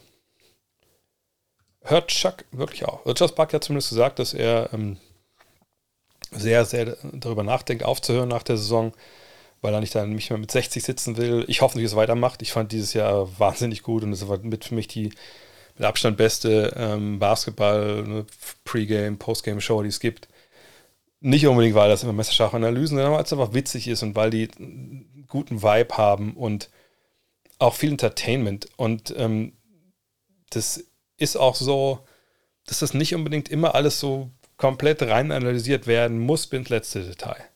Es ist eben auch Sport, es ist eben auch so ein großes Entertainment. Und wenn man Analysen will und, und äh, keine Ahnung, und Advanced Stats, dann gibt es genug andere Plätze, wo man hingehen kann. Sicherlich will man da nicht, dass irgendwelche Leute, die mit Basketball Millionen verdient haben, dass sie totale Scheiße erzählen. Das sicherlich nicht. Ähm, aber ich glaube, diese Zeiten, wo vielleicht auch gerade Charles ein bisschen, ein bisschen borniert war, die sind ja auch ähm, vorbei. So. Von daher, ähm, ich hoffe, dass Charles weitermacht. Ich hoffe, dass das da bleibt. Schreibt gerade jemand, dass äh, ich habe sehr große Angst, dass Wade ihn ersetzen wird. Ich würde gerne Candace Parker sehen, wenn, wenn, äh, wenn ich ehrlich bin, weil sie einfach, glaube ich, echt da nochmal eine ganz andere Dimension reinbringt und auch wirklich sehr, sehr, sehr gut analysiert. Ähm, mm, mm, mm. ach, Buckets. Äh, mal gucken, was wir noch machen, weil ich kann da leider nur bis 10. Ich würde lieber auch Fragen beantworten, wenn ich ehrlich bin heute. Äh, wird LBJs Trikot in Los Angeles retired? Also er hat ein Spiel, er hat einen Titel gewonnen und nur vier Jahre dort gespielt. Ähm, ja, das stimmt. Ähm, aber man kann auch durchaus argumentieren, wir können gleich mal schauen. Ich suche mal die Lakers raus. Dann könnte ich argumentieren, natürlich, als er kommt, beginnt endlich wieder, ähm, naja, so, also eine, eine Ära des Erfolges bei den Lakers. Und das war ja lange Zeit nicht so. Also die Geschichte der Lakers ist, ist wirklich einzigartig in der NBA, muss man sagen. Äh, in meinem Buch gehe ich da auch ein bisschen darauf ein, dass es auch ziemlich viele Zufälle gab, dass es überhaupt die Lakers gab, aber das werde ich jetzt hier nicht spoilern. Ähm, Fakt ist aber, wenn ihr seht, ne, die fangen an in der Basketball Association of America noch ähm, und gewinnen halt gleich ne, fünf, von, äh, fünf von sechs Finals. So, mit George Michael natürlich damals noch in. Minneapolis. Und ihr seht ja da, die bis auf das eine Jahr, ich glaube 57, 58 ist das Jahr, genau, sie der George Michael als Trainer da aufgehört, ne, ähm, sind die äh, immer wieder, äh, immer in den Playoffs und direkt auch in dem Jahr, wo sie Playoffs verpassen, danach sind sie direkt in den Finals, wo sie mehr Spiele verlieren, als sie gewinnen, weil eben Elgin Baylor dazu kommt als Number One Pick. Äh, seht, wie oft sie hier in den Finals sind und verlieren. Dann eben schon in LA, das ist die Zeit von Jerry West, ähm, von Baylor. Na, guck mal alleine, also wirklich, es, es vergehen ja in dieser Zeit, vergehen gerade einmal vier Jahre am Stück, wo sie nicht in den Finals sind. Und da sind sie sogar, sogar zweimal noch in den, in den Conference Finals. Dann hast du äh, hier dann am Ende diesen Bruch, wo auch West dann aufhört und so. Und dann hast du mal zwei Jahre keine äh, Playoffs. Dann aber bist du schon wieder Western Conference Finals eben mit Kareem Abdul-Jabbar. Äh, aber dann hier wirst du schon Meister. Warum? Weil Magic dazu kommt. Ne? Und dann kommt Magic und, und, und dann kommt äh, Worthy. Ne, guckt euch diesen nächsten Run an, an Finals. Es gibt keine andere Franchise, die das so hat, auch nicht Boston. Boston hat es in den 60ern natürlich viel gemacht. Und ihr seht, also es gibt bis 2013 nur einmal überhaupt in der Geschichte der Lakers, dass sie nicht die in zwei aufeinanderfolgenden äh, Saisons nicht die Playoffs erreichen. Sonst jedes Mal, höchstens, also höchstens einmal halt, sie es verpassen. Und selbst da, ne, sagt, hier verpassen sie es, äh, 93, 94. Ähm, ne, und dann geht es direkt wieder los, bis zur Western Conference Finals dann, äh, 97, 98. So, dann Ne, gewinnen sie dreimal, ne, klar, weil Shaq und Kobe ja hier ab, ab 96 am Start sind. Dann endet äh, diese Ära, ne, damit es halt Co äh, Shaq geht oder gegangen wird. Dann dauert es kurze Zeit und dann sind sie wieder, ne, weil Gasol dazu kommt ne, und Artest und wie sie alle heißen, Odom gewinnen wieder, gewinnen dreimal die Finals, gewinnen zweimal und dann passiert das hier, ne, bis 2019, also 2014, 2019, eine Durststrecke, die es so, so nicht gab. Noch nie in der Geschichte der NBA. Noch nie gab. So. Ähm, und dann, klar, kommt man da raus mit diesem Final-Sieg mit LeBron. So. Und das ist einfach was, allein deshalb werden die sein Trikot äh, unter die Hallendecke ziehen. Klar hat man jetzt wieder die Playoffs verpasst, aber das nach Kobe eben jetzt nicht diese wirkliche ewige Durchstrecke kam, ist halt ihm zu verdanken, dass er da hinkommt. Deswegen kommt auch Anthony Davis dazu. Äh, und von daher, klar, werden sie unser Hallendecke ziehen, bin ich mir hauptsächlich sicher. Es gibt nicht einen Mindest, ähm, soll ich das sagen? Es gibt nicht einen Mindestanspruch, äh, den du hast äh, an, an was ich, Playoff-Teilnahme etc., äh, damit sowas passiert. Und ähm, ist ja auch nicht so, ne, also das, damit du dann die, die Dinger runterziehst, ne, das Dach. Also das ist schon, hat schon viel damit zu tun, was du die Franchise bedeutest. Und er hat eine neue Ära eingeläutet. Sonst wäre es vielleicht nur über Jahre da ziemlich, immer ziemlich rumgedümpelt. Ähm so, was haben wir denn noch? Gibt es einen Spieler, der in den 80er, 90ern, der ein Star, Superstar war, der im heutigen Basketball seine Probleme hätte? Ähm, das Problem im Sinne von, dass er jetzt nicht, nicht so funktionieren würde, dass er jetzt gar nicht, weiß ich, also ich meine, die klar müssen sich alle darauf ein, daran anpassen, also keiner kann eins zu eins das Spiel von damals übernehmen und dann genauso erfolgreich sein wie heute, aber das sind alles Superstars, die jetzt nicht einfach nur ähm, geil waren, weil irgendwie die Zeiger gepasst hat, sondern die hatten halt alle halt auch wahnsinnige Skills, haben an sich gearbeitet. Ich würde sagen, dass die Stars alle heute auch klarkommen würden, wenn ich ehrlich bin. Vielleicht jemand wie Adrian Dantley oder so, ne, jemand, der jetzt als Guard eher im Post zu Hause war, aber das war so ein Meister im Low Post. Und guckt mal, was Luca heute stellenweise macht oder auch und, und Jalen Brunson. Jalen Brunson tanzt unterm Korb eine Menge Leute einfach mal aus mit seiner Fußarbeit. Also würde das Adrian Dantley sicherlich auch schaffen. Anfang der letzten Saison hat man oft gehört, dass LaMelo der Star seiner Draft ist und Anthony Edwards äh, Ceiling Borderline All-Star Level. Denkst du, die Position oder zumindest die Aussicht von Edwards Potenzial hat sich geändert? Was Leute ein, zwei Jahre nach der Draft erzählen, wie gesagt, das ist für mich immer schwierig zu bewerten, weil ich einfach die Spieler erst in der NBA wirklich richtig kennenlerne. Ähm, eventuell bei ein paar Leuten gucke ich da mal ein bisschen genauer drauf, ne, bevor die Saison losgeht. Aber so richtig Zeit, da tief einzusteigen, habe ich halt nicht. Ähm, aber ich sage das gerne an dieser Stelle und sage es gerne jetzt nochmal. Könnt gerne trinken, wenn ihr Dre Bingo irgendwo habt. Es geht bei der Draft nicht darum, zu erklären, was ein Spieler jetzt kann. Das ist natürlich Teil des ganzen Prozesses, noch ein relativ wichtiger Teil. Aber es geht ja vor allem darum, zu klären, wo geht der Spieler denn hin? Also was wird denn aus diesem Status quo? Denn wenn er nichts mehr dazulernt, da können wir uns wahrscheinlich relativ einig sein, ist egal, wem es jetzt geht, selbst wenn LeBron jetzt nichts mehr zugelernt hätte in seinem, äh, als er in die Profis kam, dann wäre das ein okayer Spieler gewesen, aber nie im Leben der Spieler, der jetzt ist. Also du musst ja besser werden. Du musst projizieren als, als Franchise. Wenn wir diesen Spieler holen, Guck die Miami Heat an. Die Miami Heat haben eine Menge Spieler, wo Leute gedacht haben, also Alter, die können nichts, also ist nicht so, dass wir die in der NBA irgendwie brauchen können. Und die haben die entwickelt und jetzt sind das brauchbare Spieler. Struce, Robinson, Vincent, wie sie alle heißen, Adebayo. So.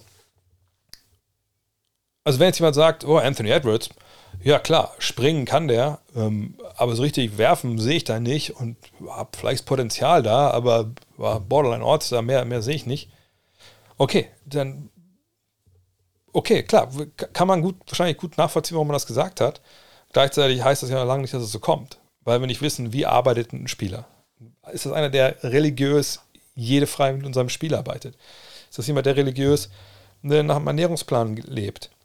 Ist das dann auch scheißegal vielleicht? Mal guckt euch Luka Doncic an. Das ist nicht so, dass der religiös, wie Dirk das gemacht hat, was ich auf Milchprodukte verzichtet, nur äh, als Nachtisch welche Obstsalate isst und kein Alkohol in der Sonne. Wir haben das alles Foto gesehen. Vielleicht war es auch alkoholfreies Bier, da, was er damit mit Boban getrunken hat. Aber ne, ich glaube, wenn man auch Lukas Körper sieht, sind wir uns alle einig, der lässt da schon ein paar Prozent liegen. So.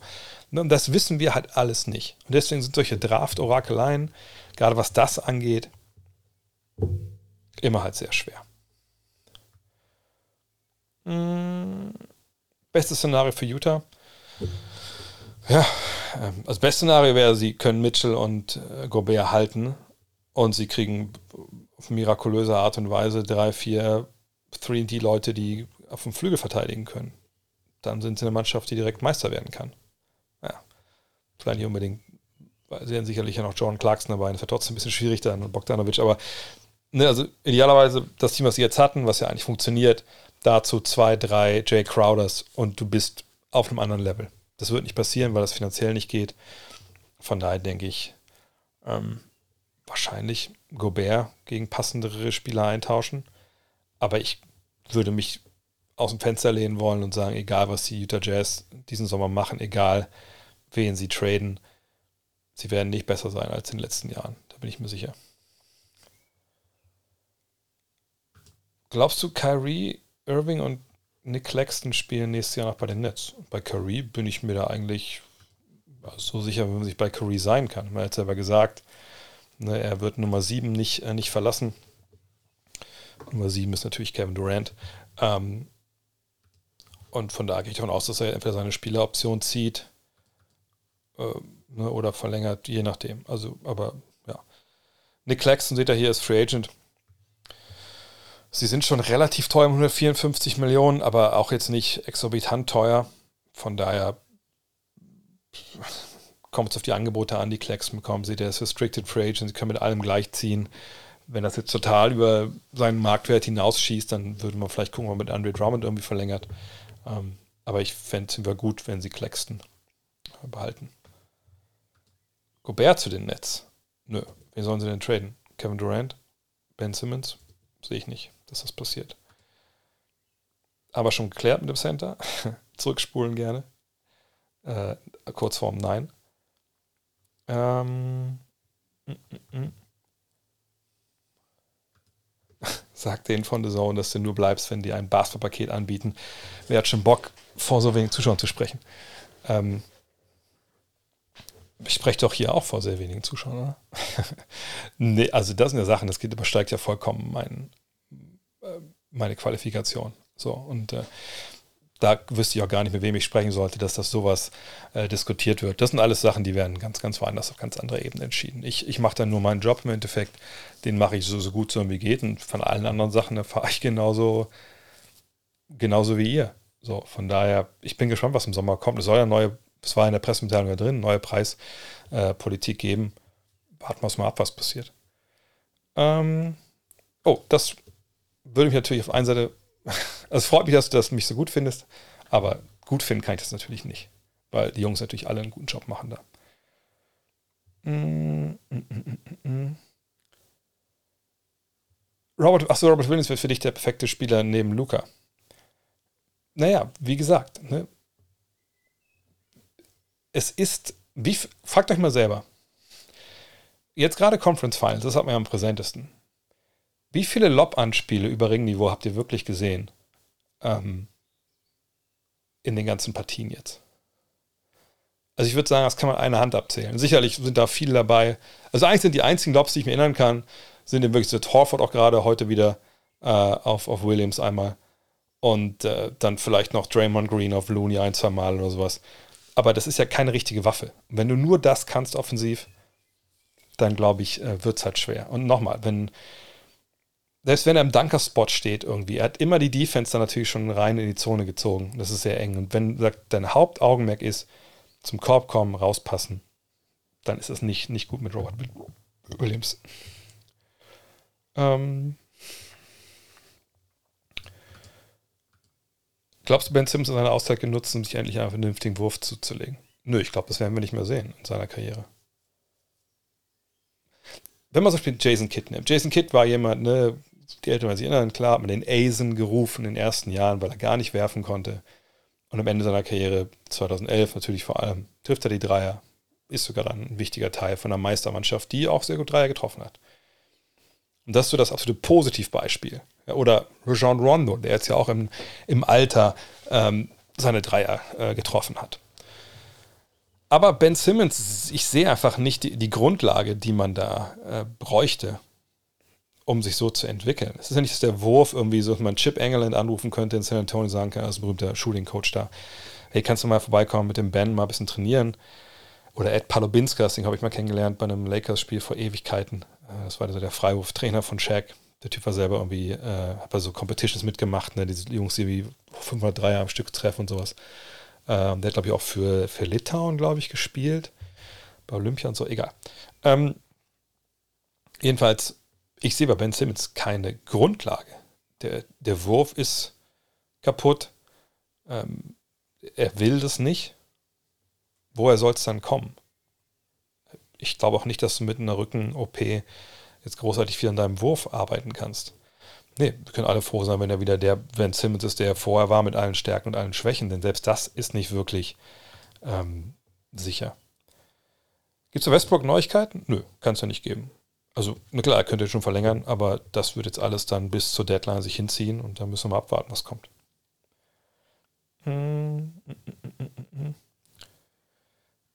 Wer ist so der Besitzer in der NBA, der bereit ist, am meisten Geld in sein Team zu auszugeben? Mark Cuban, das ist natürlich ein Kandidat, um den man sofort denkt.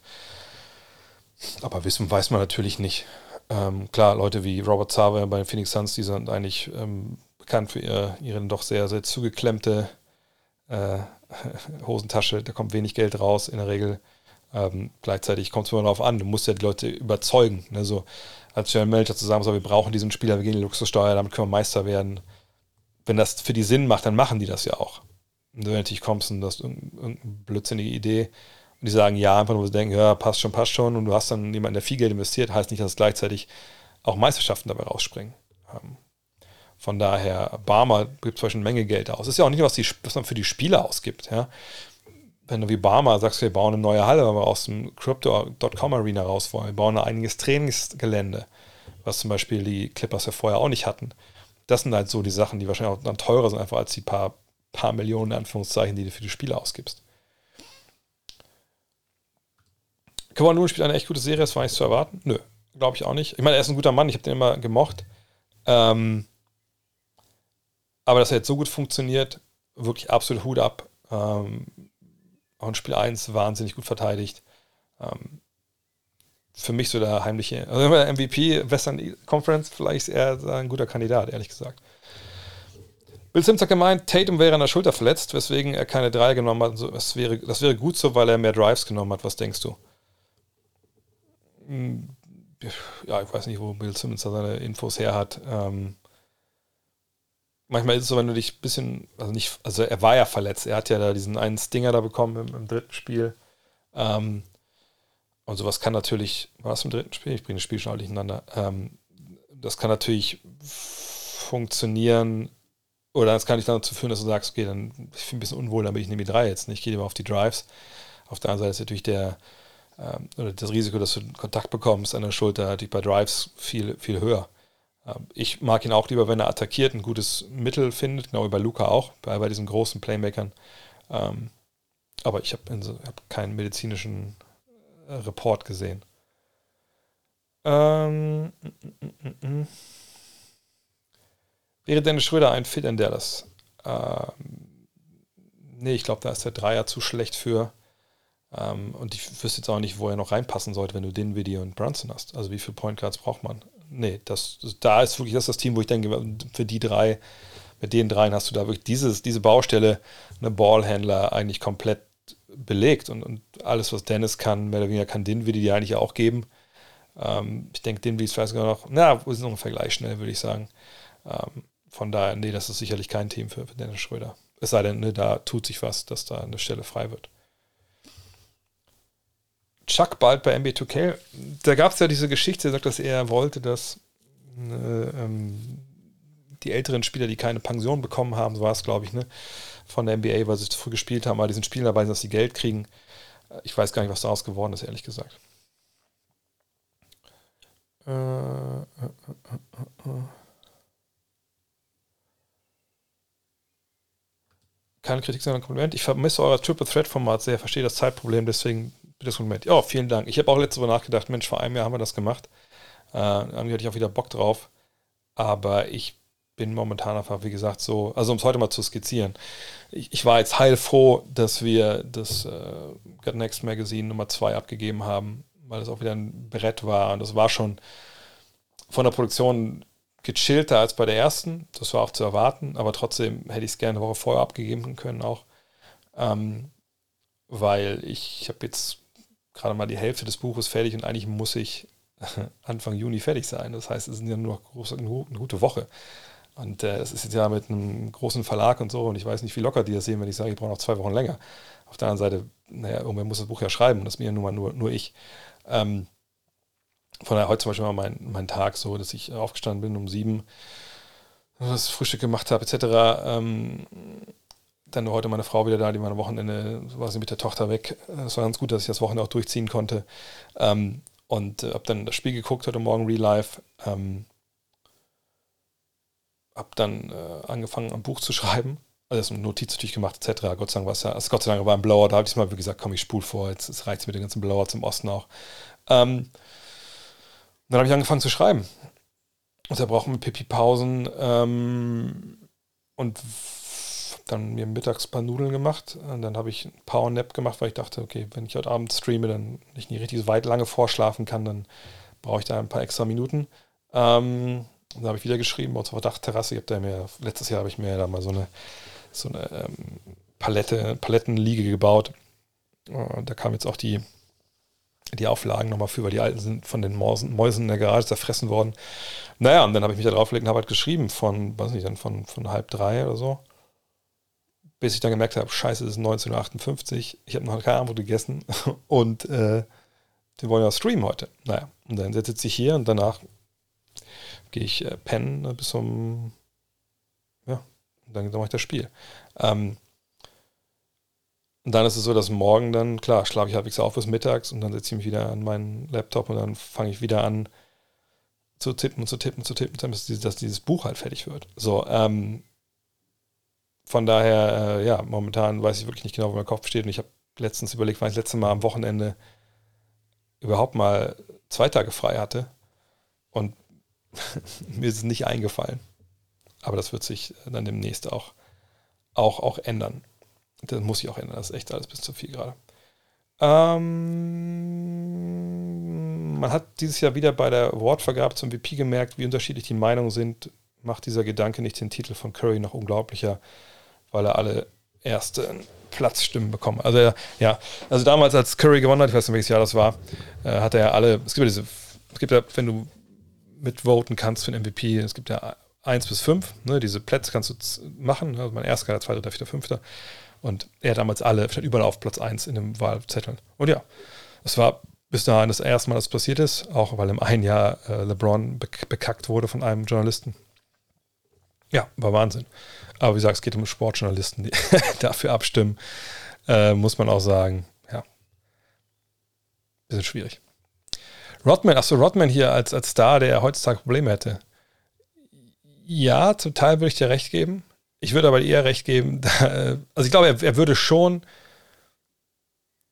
schon sein Spiel auch ein bisschen anpassen. Er würde schon halt auch zum, ich meine, guck dir, gucken wir uns aber an, was, was Draymond Green macht. Also ne, den Ball verteilen, aber zum Korb gehen, ich glaube, das würde er auch noch halbwegs hinbekommen. Ähm, ähm, von daher, ähm, ich glaube, Robin würde eher nicht funktionieren, weil es Social Media und sowas gibt. das wäre wahrscheinlich für ihn schlimmer. Eichhörnchen News, ähm, na, jetzt, wo es früh hell ist, sind die zu früh da morgens. Also zu früh da, wenn ich, da bin ich noch nicht unten, ehrlich gesagt, oft äh, um sechs oder so und dann holen die sich da schon ihre Nüsschen. Ich sehe, dass alles nur weg ist, aber schreiben nicht mal eine Dankeskarte oder so. Bisschen schwierig. Nochmal Dennis Schröder, seine Rolle in Zukunft, sechs, siebter Mann, irgendwo doch mal Starter. Ich würde sagen, sechster Mann. Washington, kurz mal überlegen, wer in Washington jetzt, ich suche es mal kurz nebenbei raus wer da spielt und wie deren Situation ist nächstes Jahr. Ähm, so. Also. Naja, sie haben Bradley Beal, sie haben KCP, wenn sie ihn behalten wollen, sagt, das ist ja auch eine non-guaranteed Contract, aber ich glaube nicht, dass sie den abgeben. Ish Smith ist nicht garantiert. Das wäre ja Stand heute, wenn ich jetzt nicht irgendwann vergesse, der Starter. Ja, das könnte eventuell ein, ein, ein Kandidat sein. 120 Millionen sind aber jetzt schon über Salary Cap. Also, ne, wenn dann vielleicht mit, ähm, mit, mit Exception irgendwie, ja, das könnte eventuell was sein. Es sei denn, man sagt, bei uns soll Biel ist auch der, das könnte vielleicht sogar starten, aber wenn Biel der Starter sein soll, mal gucken, wie, wie, wie das sehen. Aber das ist eine gute Idee.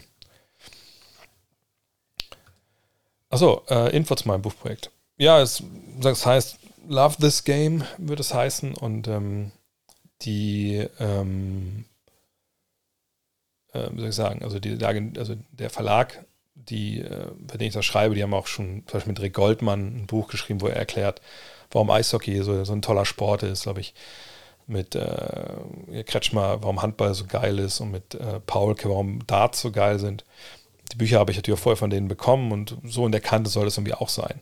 Ähm, Jetzt habe ich natürlich mehrere Nachteile gegenüber den geschätzten Kollegen. Also ich habe nicht wie, wie Goldmann und Kretschmer ähm, als Profi gespielt. Ich nur zweite Liga ein paar Jahre ähm, gezockt. Ähm, ich habe die Nationalmannschaft gespielt, also jetzt aus meiner Karriere zu erzählen, das ist wäre wahrscheinlich sehr vermessen. Ähm, jemand wie Emma Paulkart natürlich ist auf, mit den Jungs, die da die Pfeile werfen auf du und du und ist da immer mit dabei, der wahrscheinlich auch dann eine ganz andere Inside-Story, die ich die vielleicht erzählen könnte. Und äh, das würde, auch wenn es jetzt nur das wäre, für mich auch ein bisschen, also das weiß ich nicht, das fand ich einen falschen Ansatz für mich jetzt an dem Moment. Ähm, also habe ich mich entschieden dazu zu sagen, okay, also ich will schon erklären, warum Basketball, deswegen I love this game, warum das ein geiler Sport ist und warum man dazu gucken sollte, warum man es vielleicht auch spielen sollte. So. Und ich habe mich dann im Nach jetzt im Endeffekt dafür entschieden, das ist noch nicht alles total in Stein gemeißelt, ähm, aber ähm, das Konzept ist wie folgt, dass ich halt äh, zum einen erkläre, ne, warum spielen wir überhaupt Basketball? Ne? Also, was ist daran? Also, irgendwas muss es ja haben, was Leute auf der ganzen Welt Basketball spielen. Punkt. Und was macht den Sport so besonders? Dann erkläre, ähm, was ich erkläre, naja, wie, wie ist, wie ist so Profi-Basketball, ob Basketball an sich entstanden? Da gibt es halt unglaublichsten Geschichten. Das ist ja vielen einfach auch nicht klar. Also wie weit eigentlich Basketball davon entfernt war, der Basketball zu sein, den wir heute sehen, noch vor, ja, vor 100 Jahren, das sehen, bisschen mehr. Ähm, das, das fand ich damals so spannend.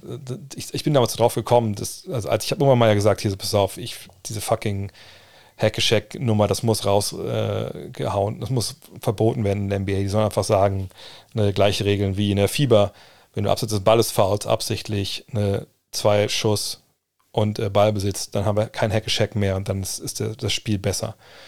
Und damals gab es einen totalen Backlash von Leuten, die gesagt haben, nein, die müssen alle Freiwürfe lernen, das ist ja eine Frechheit, wenn du das nicht kannst. Ähm, dann gehörst du nicht in die NBA und das war schon immer so. Und da habe ich dann gesagt, okay, war das eigentlich schon immer so? Man hat mich darauf mal erkundigt. Äh, das war natürlich überhaupt gar nicht so. Freiwürfe kamen halt relativ, also waren nicht unter den ersten 13 Regeln. Man durfte auch nicht mal dribbeln unter, bei den Originalregeln äh, des Basketballs. Und ich habe so viele Sachen da gefunden, die ich selber nicht wusste. Ähm, es wird ein großes Kapitel geben, sagt, ne, wie Basketball entstanden ist. Es wird ein Kapitel geben, Superstars, wer sind die wichtigsten in der Geschichte der NBA, was muss man über die wissen? Natürlich nicht ne, bei jedem jetzt mega ins Detail. Ähm, dann wird es Sachen geben, wo ich nochmal das System erkläre, ne, College, Highschool etc. Es gibt ein großes Kapitel, das habe ich auch schon fertig. Ähm, wie funktioniert jetzt eigentlich die Draft, Salary Cap, Trades, dass man, wenn man das weiß, so zumindest in Grundzügen, das alles äh, versteht, weiß, was geht, was nicht geht. Auch eigentlich viel was von dem, was ich hier erzähle, ist da auch mit im Buch. Ähm, dann soll es Kapitel noch geben, ne, so ein bisschen über Basketballkultur ähm, ne, auf der ganzen Welt auch stellenweise, was man als Basketball schon mal gemacht haben sollte, etc. Aber ich habe dann nämlich auch entschieden, dass ich das Ganze unterfüttere immer mal dazwischen mit Geschichten, die ähm, ich selber erlebt habe. So, also ähm, wie ich zum Basketball gekommen bin, ist so der Prolog vom Buch. Ne? Ging, kam über Alkohol zustande, so, so viel sei verraten an der Stelle. Ähm, dann gibt es ein paar das sind kleinere Geschichten natürlich, ein paar Geschichten äh, aus, aus meiner Karriere, im Anführungszeichen, als ich zum Beispiel bereit war, ich zu sagen, ich, ich höre auf mit Basketball, ist eigentlich auch scheiße. Ähm, wie mich dann ein Trainer von mir, der selber mal Welt-Point Guard in den 60er Jahren war, ein Rumäne namens Mia Albu, wie der mich, obwohl ich aussortiert werde in der zweiten Bundesliga, in der Regionalliga oder so aufbaut, ähm, dass danach wieder funktioniert und ich Bock habe und, und auch dann, ja, eigentlich bis heute nichts lieber mache als Basketball spielen. Ähm, und solche Geschichten wird es noch mit drin geben. Es wird auch, klar, mein Verhältnis in Anführungszeichen zu Dirk Nowitzki äh, werde ich skizzieren, ne, wie ich ihn mal zu Hause abgeholt habe in, in Würzburg zum Training gefahren bin. Das viel von denen stand auch schon mal in, irgendwo in einem Log, in der Five oder so, aber vieles einfach auch nicht. Und vieles wird auch dann noch viel genauer erzählt werden, als da passiert ist, äh, als es in der Five stand, weil es eben da, da auch immer natürlich Beschränkungen vom Platz her gab. Ähm, ja, und so ich werde nochmal die Story natürlich mit Masai Ejiri erzählen, dass der bei mir Zweitliga-Team war, drei Monate äh, und solche Geschichten. Ne, da könnt ihr euch drauf freuen. Und das Witzige ist ja, ich glaube, ich habe auch gar nicht erzählt hier, dass äh, man macht, wenn man so Bücher schreibt, da muss man ja vorher mit dem Verlag verhandeln äh, über so einen Vorschuss, den man bekommt. Das heißt, ne, man gibt das Buch ab, dann kriegt man erstmal das Geld dafür und dann ähm, äh, geht es ja darum, dass äh, man da nicht beteiligt wird daran, ne, wie viel Verkäufe etc. pp. Und da war eine Klausel im Vertrag, wo drin stand, naja, je nachdem, wie viele Wochen ich mit dem Buch in der Spiegel-Bestsellerliste bin, gibt es dann irgendwie auch noch Prämien. Und da habe ich damals gesagt, das können wir aber eigentlich ganz gerne rauslöschen, weil so, äh, ich bin nicht so eitel, dass ich denke, wenn ich ein Buch über Basketball schreibe, dass ich da aber in der Spiegel-Bestsellerliste lande, da können wir vielleicht lieber äh, bei, dem, bei dem Grundgehalt was draufpacken. Und da haben sie wirklich gesagt, pass auf, können wir gerne machen, da haben wir ja auch nichts, nichts gegen, aber lass dir gesagt sein, das Buch soll ja dann so rund um die Basketball-EM rauskommen, so im August, September. Ähm, das ist eigentlich eine Zeit, da kommen keine Bücher raus. Die meisten kommen dann so erst ein bisschen später, wenn es um, ähm, um Weihnachten geht. Und die meinten halt, man braucht nicht so viel verkaufte Exemplare, um auf die Spiegel-Bestsellerliste zu kommen in dieser Zeit. Ich glaube, die haben gesagt so 6000, 7000 oder so. Das habe ich denen jetzt einfach mal geglaubt. Und wer weiß, wenn wir das wirklich schaffen, dann ist mir auch egal, was für Kohle es da gibt, weil ich glaube, dann lasse ich mir 500.000 von diesen Aufklebern Spiegel Bestsellerliste äh, schicken und dann seht ihr mich hier nur noch mit den ganzen Aufklebern sitzen. Und egal, wo ihr mich seht, über nur noch der Aufkleber. Aber wie gesagt, sobald das vorbestellbar ist, etc., äh, sage ich da Bescheid. Wenn wir Harry Giles nochmal in der NBA sehen, Dan, du mit deinen Kings-Fragen. Ähm, Gute Frage, war natürlich ähm, so, so eine Leidensgeschichte. Dann dachte man mal zwischendurch, jetzt hat er es geschafft. Ähm, dann gab es auch wieder einen oder anderen Rückschlag. Ähm, ich ich glaube eher nicht. Also ich, ehrlich gesagt, obwohl das einfach natürlich echt ein Riesentalent war, aber Verletzungen machen dich halt irgendwann einfach auch, auch kaputt. Ne? So, jetzt Schnellfragerunde, weil ich ins Bett muss. Bei den typischen 3D-Spielern steckt in der Defense mehr Skill oder Mentalität?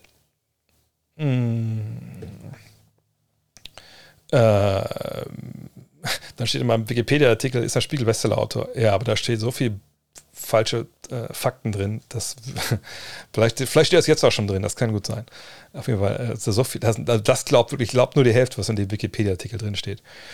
Also typisch die Spieler, ähm, Mentalität ist natürlich bei jemandem wie PJ Tucker unglaublich wichtig. Ähm, ne, der kommt da viel darüber, weil er auch an Punkte geht die natürlich einen selber auch ein bisschen nerven. Man will ja auch nicht an so nah an Menschen rangehen. Nee, ich jedenfalls nicht. Auch im Basketball, gut, vielleicht was anderes, aber auch da, ne, das ist natürlich auch dann schwer. Ähm, da würde ich sagen, ist schon viel Mentalität dabei. Aber du brauchst halt Skills. Du kannst natürlich voller Pitbull sein, darauf gehen und versuchen und machen.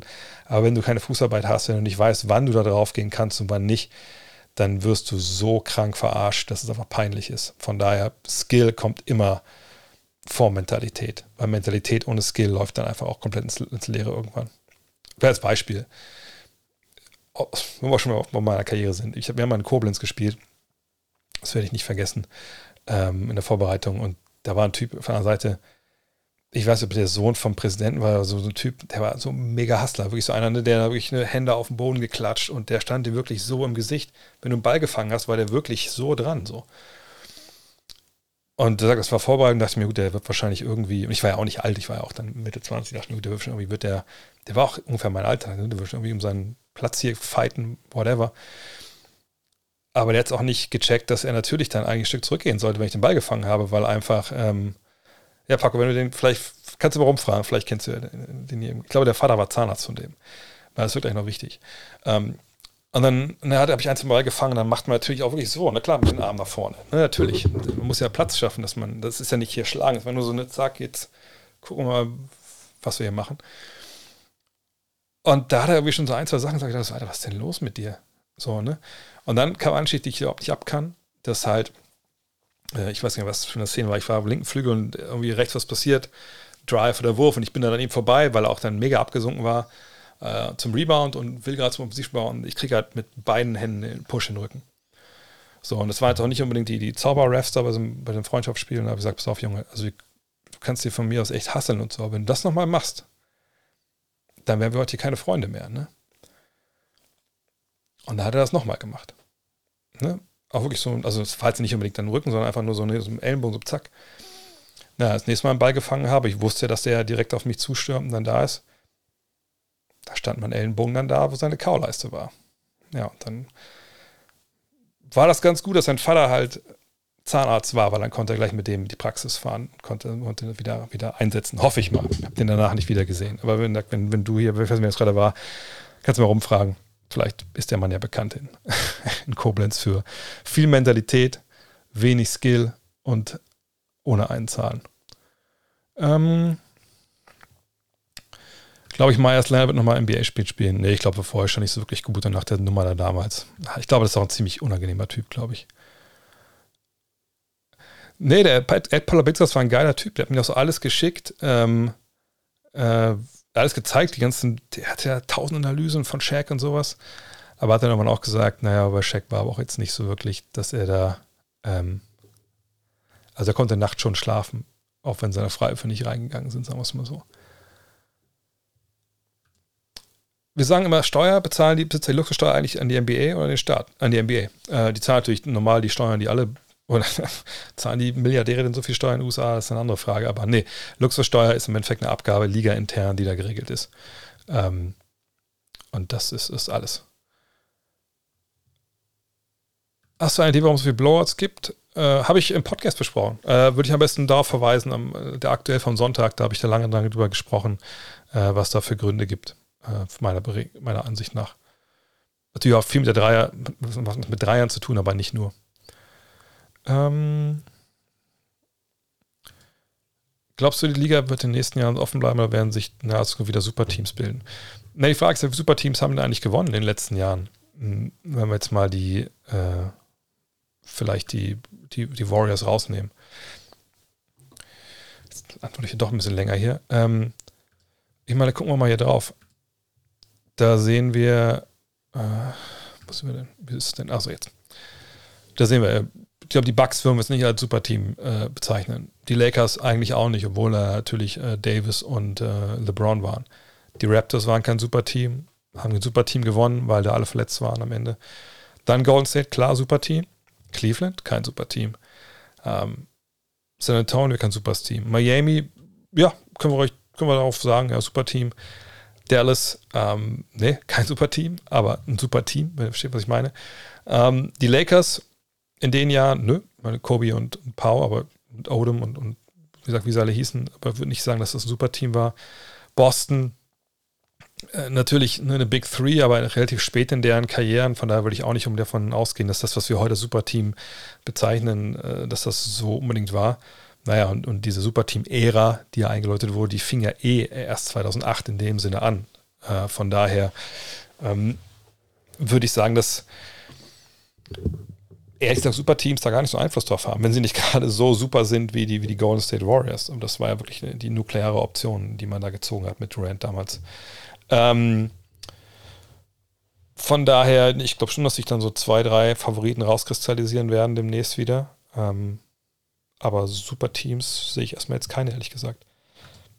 Welche Position ich bei den Cavs draften würde, kann ich ehrlich gesagt nicht zu sagen, weil ich nicht weiß, wer da zu haben ist, wenn sie, wenn sie dran sind. Moody Kuminga, Wiseman, Pool schaffen die Warriors einen flüssigen Übergang, neue Generation, wenn Green Thompson Curry weg sind? Keine Ahnung. Woher sollen wir das wissen? Äh, wir haben ja jetzt Wiseman noch nicht mal richtig Basketball spielen sehen, jetzt ein Jahr, aber sehr, sehr jung, ohne quasi College-Karriere. Ja. Kuminga, Kuminga scheint jetzt nicht spielbar zu sein derzeit. Moody kriegt so Ähm, Moody kriegt Spot-Minuten jetzt gerade. Fällt mir schwer, das zu prognostizieren, wenn ich ehrlich bin. Aber natürlich ist der Plan, dass man, ne, wenn die eine Generation rausschleicht, die andere mehr und mehr übernimmt. Äh, wenn man Mittwoch noch eine Nummer 1 des Cut Next Magazins bekommen hat, dann kann man mit Versand rechnen. Ich denke mal heute oder morgen. Äh, ich, also ich, das geht da alles mit dem Dienstleister, den wir da haben. Äh, ja, und dann viel Spaß damit auf jeden Fall. Und herzlichen Glückwunsch, haben wir nicht so viele, noch eins von den 80 äh, Dingern bekommen. Wissen wir mal ganz schnell. Tibor Pleiss, äh, Titel EM, äh, Euroleague, ja, Back-to-Back. Wahnsinnig, wahnsinnige Leistung von ihm gerade. Spielt er jetzt wieder in der Nationalmannschaft? Das war ja nie seine Entscheidung. Das war immer eine Entscheidung vom Nationaltrainer, die wollten ihn nicht haben. Muss man sagen, ja, selber schuld. Für mich gehört er schon seit Jahren die Nationalmannschaft. Eins gegen eins nur für Creator von Paul Good. Wie weit würdest du kommen? In meinem Shape wahrscheinlich jetzt gerade gar nicht. Wenn ich so alt wäre wie die Kollegen da jetzt gerade.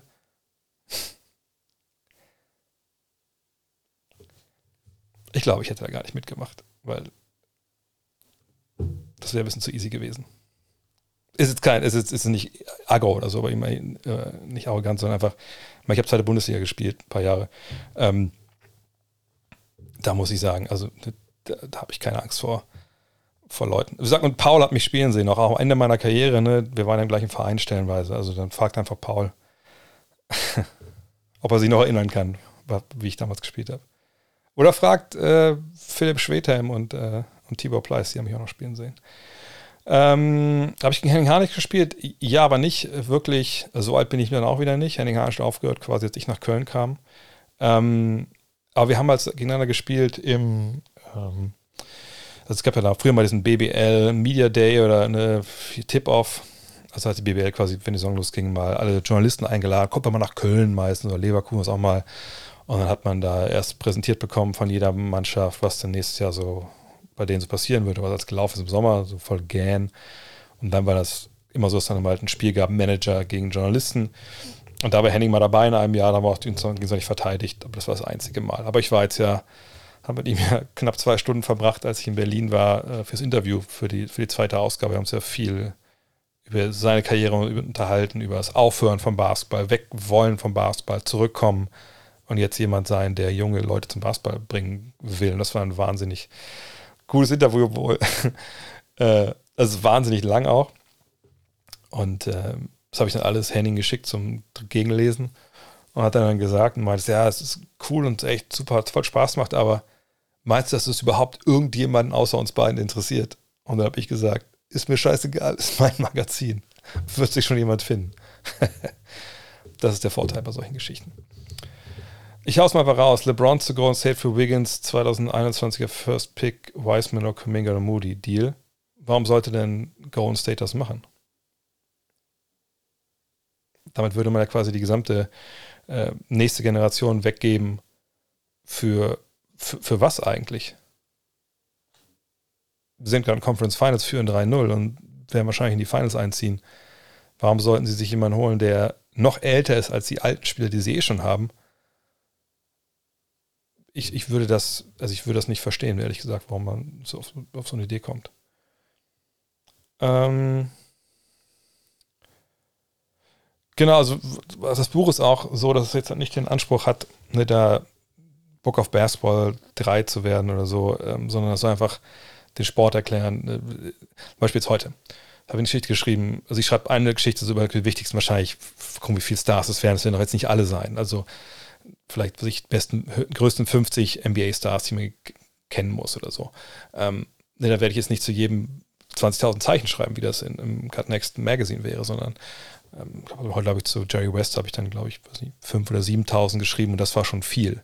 Das wäre in, der Magazine eine Zweiseiter. Aber ich habe den Anspruch halt, dass ich dann zum Beispiel bei den Stars jedem erkläre, warum sie diesen Namen kennen müssen, was diesen Spieler besonders macht und ich will dann neugierig machen, sich selber dann ähm, da halt mehr weiterzubilden, sage ich mal. Aber es gibt auch, ähm, wie gesagt, andere Geschichten, die, die noch dann ähm, auch wie gesagt, ein bisschen von der Kultur herkommen, äh, hintergründig sind und so. Ähm, das, äh, ich glaube, also ich, ich habe das gestern, glaube ich, bei Instagram, bei, bei äh, Twitter ähm, gepostet, dieses, dieses Schaubild, das habe ich bei Jalil gesehen, bei dem Hip-Hop, bei dem Rapper, das fand ich ganz passend, dass man ähm, jetzt, ich muss nach, sonst kriege ich es nicht zusammen, äh, dass es ja so ist, dass man, ähm, wenn man irgendwas macht, kreativ, dass man immer so den gleichen, genau, immer so diesen gleichen Creative Process durchläuft, dass man erst einmal sagt, ah, das ist, das ist awesome, dann kommt man zu, ah, this is tricky, also das ist ein bisschen schwieriger, dann zu this sucks, also das ist scheiße, zu I suck, also ich bin scheiße, zu, ey, das ist vielleicht ganz okay und ey, das ist, das ist geil. Und momentan bin ich zwischen drei und vier, also zwischen, das ist alles scheiße und ich bin scheiße. Aber ich hoffe, dass ich dann relativ bald auch bei fünf ankomme, mindestens.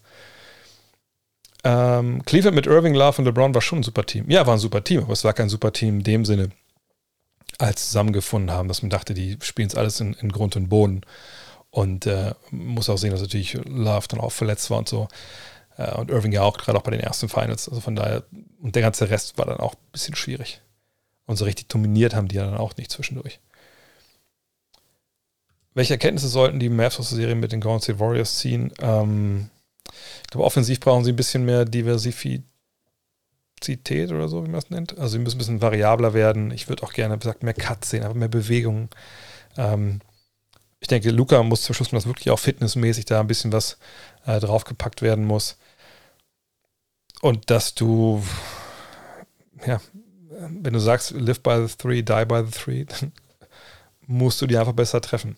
Ähm, und vielleicht ein bisschen Athletik auf dem Flügel, ähm, dass ähm, einfach da mal jemand auch mal zum Korb gehen kann. Also jetzt außer Dinwiddie und, äh, ähm, und, und Brunson natürlich neben Luca.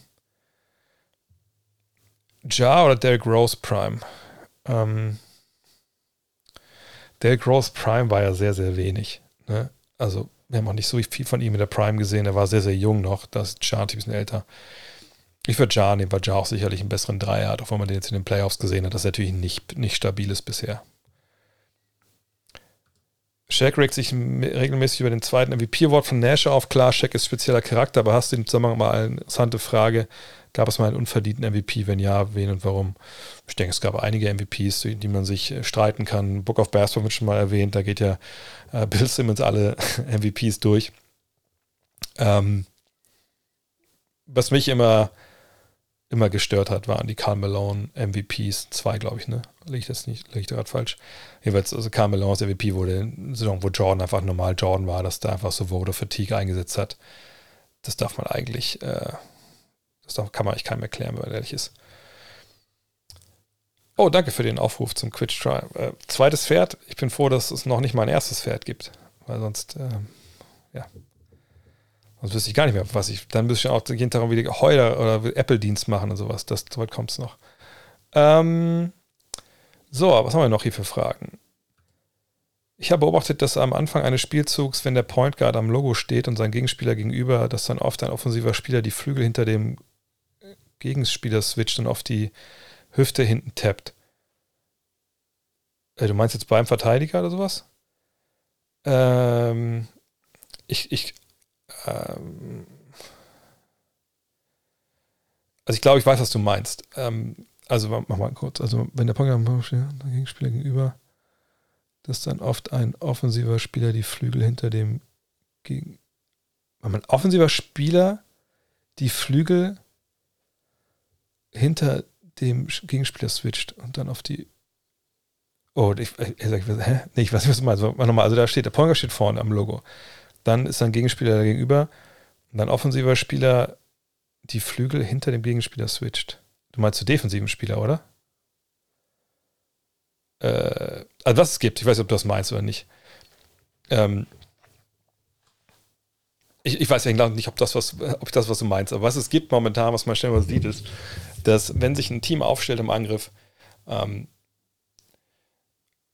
und man ganz klar weiß, okay, dieses Team im Angriff will jetzt halt ähm, will jetzt halt ein Matchup erzwingen oder so.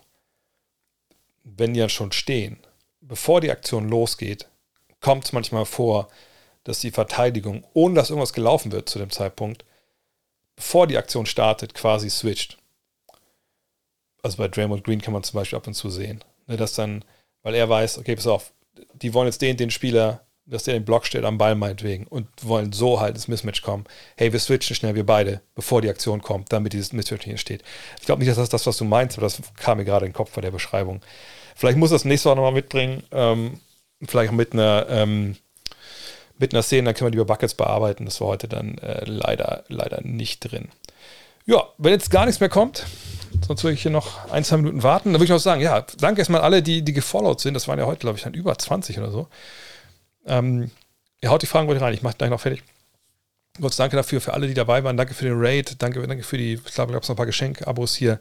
Wenn ihr jetzt noch denkt, ey, gute Sache, dann gerne reinhauen. Ähm, wie gesagt, nächste Woche auf jeden Fall schaffen wir es auch wieder. Ähm, aber die letzte Frage jetzt dann hier noch. Äh, meinst du, wenn Zion den Buddy von LeBron hätte, wäre ein Kaliber potenziell MVP-Player? Ist er, glaube ich, auch so. Ähm, allerdings muss man natürlich sagen, mit dem Buddy, den er jetzt hat, wird er wahrscheinlich sich dann, ja, ist die Verletzungsgefahr wahrscheinlich groß, aber das wissen wir jetzt ja bei ihm. Aber vor allem defensiv möchte ich da einfach viel, viel mehr von ihm jetzt noch sehen, obwohl es im, Offensiv, äh, jetzt im NBA, äh, im MVP-Rennen ja relativ nebensächlich ist. Wer holt den Titel? Es ist äh, eng nach wie vor. Also ich würde sagen, Dallas holt ihn nicht. Das, das kann ich sagen. Ich würde sagen, wir werden das Finale Boston gegen, gegen die Warriors sehen. Ähm, und dann ist es, das wird, glaube ich, echt, echt eine, eine Schlacht dann zwischen den beiden. Da würde ich mich jetzt ehrlich gesagt noch gar nicht wirklich festlegen wollen. Ähm, irgendwie würde ich sagen, dass das die Warriors machen. Aber es ist, wie gesagt, das ist jetzt wirklich, das fragt mich morgen, dann sehe ich es anders. Wir werden, an der Stelle sicher nochmal einen großen äh, Finals äh, machen, dann können wir da ein bisschen mal genauer mit reingehen. War noch irgendwas? Achso, Interviewpartner. In der Regel schreibe ich dir eine E-Mail oder ich texte sie an auf WhatsApp oder so und dann, dann sagen die ja oder nein. So mache ich das eigentlich in der Regel. Also, vielen Dank für alle, die dabei waren. Äh, wenn ihr dabei sein wollt, heute Nacht ab drei. Äh, das ist ja ESPN-Spiel, ne? Das heißt, ah, das wird ein bisschen, bisschen länger dauern, also 3.10 Uhr, denke ich mal, oder so. TNT fängt ja immer pünktlich an. Äh, ESPN macht, dauert ein bisschen länger. Äh, hören wir uns. Ich würde mich freuen, wenn ihr dabei seid. Ansonsten äh, ja, gibt es natürlich die Tage auch Podcasts wieder mit Dean, den Premium-Podcast. Wenn ihr da unterstützen wollt, könnt ihr gerne machen. Wenn ihr hier noch abonnieren wollt, gerne. Vielen, vielen Dank. Ansonsten Podcast, Mittwoch Rapid Reaction, Freitag, Sonntag, je nachdem, Fragen-Podcast. Da geht's weiter. Und das lag auch nochmal als Podcast so, wer noch nicht alles gehört hat. In diesem Sinne, bis dann. Ciao.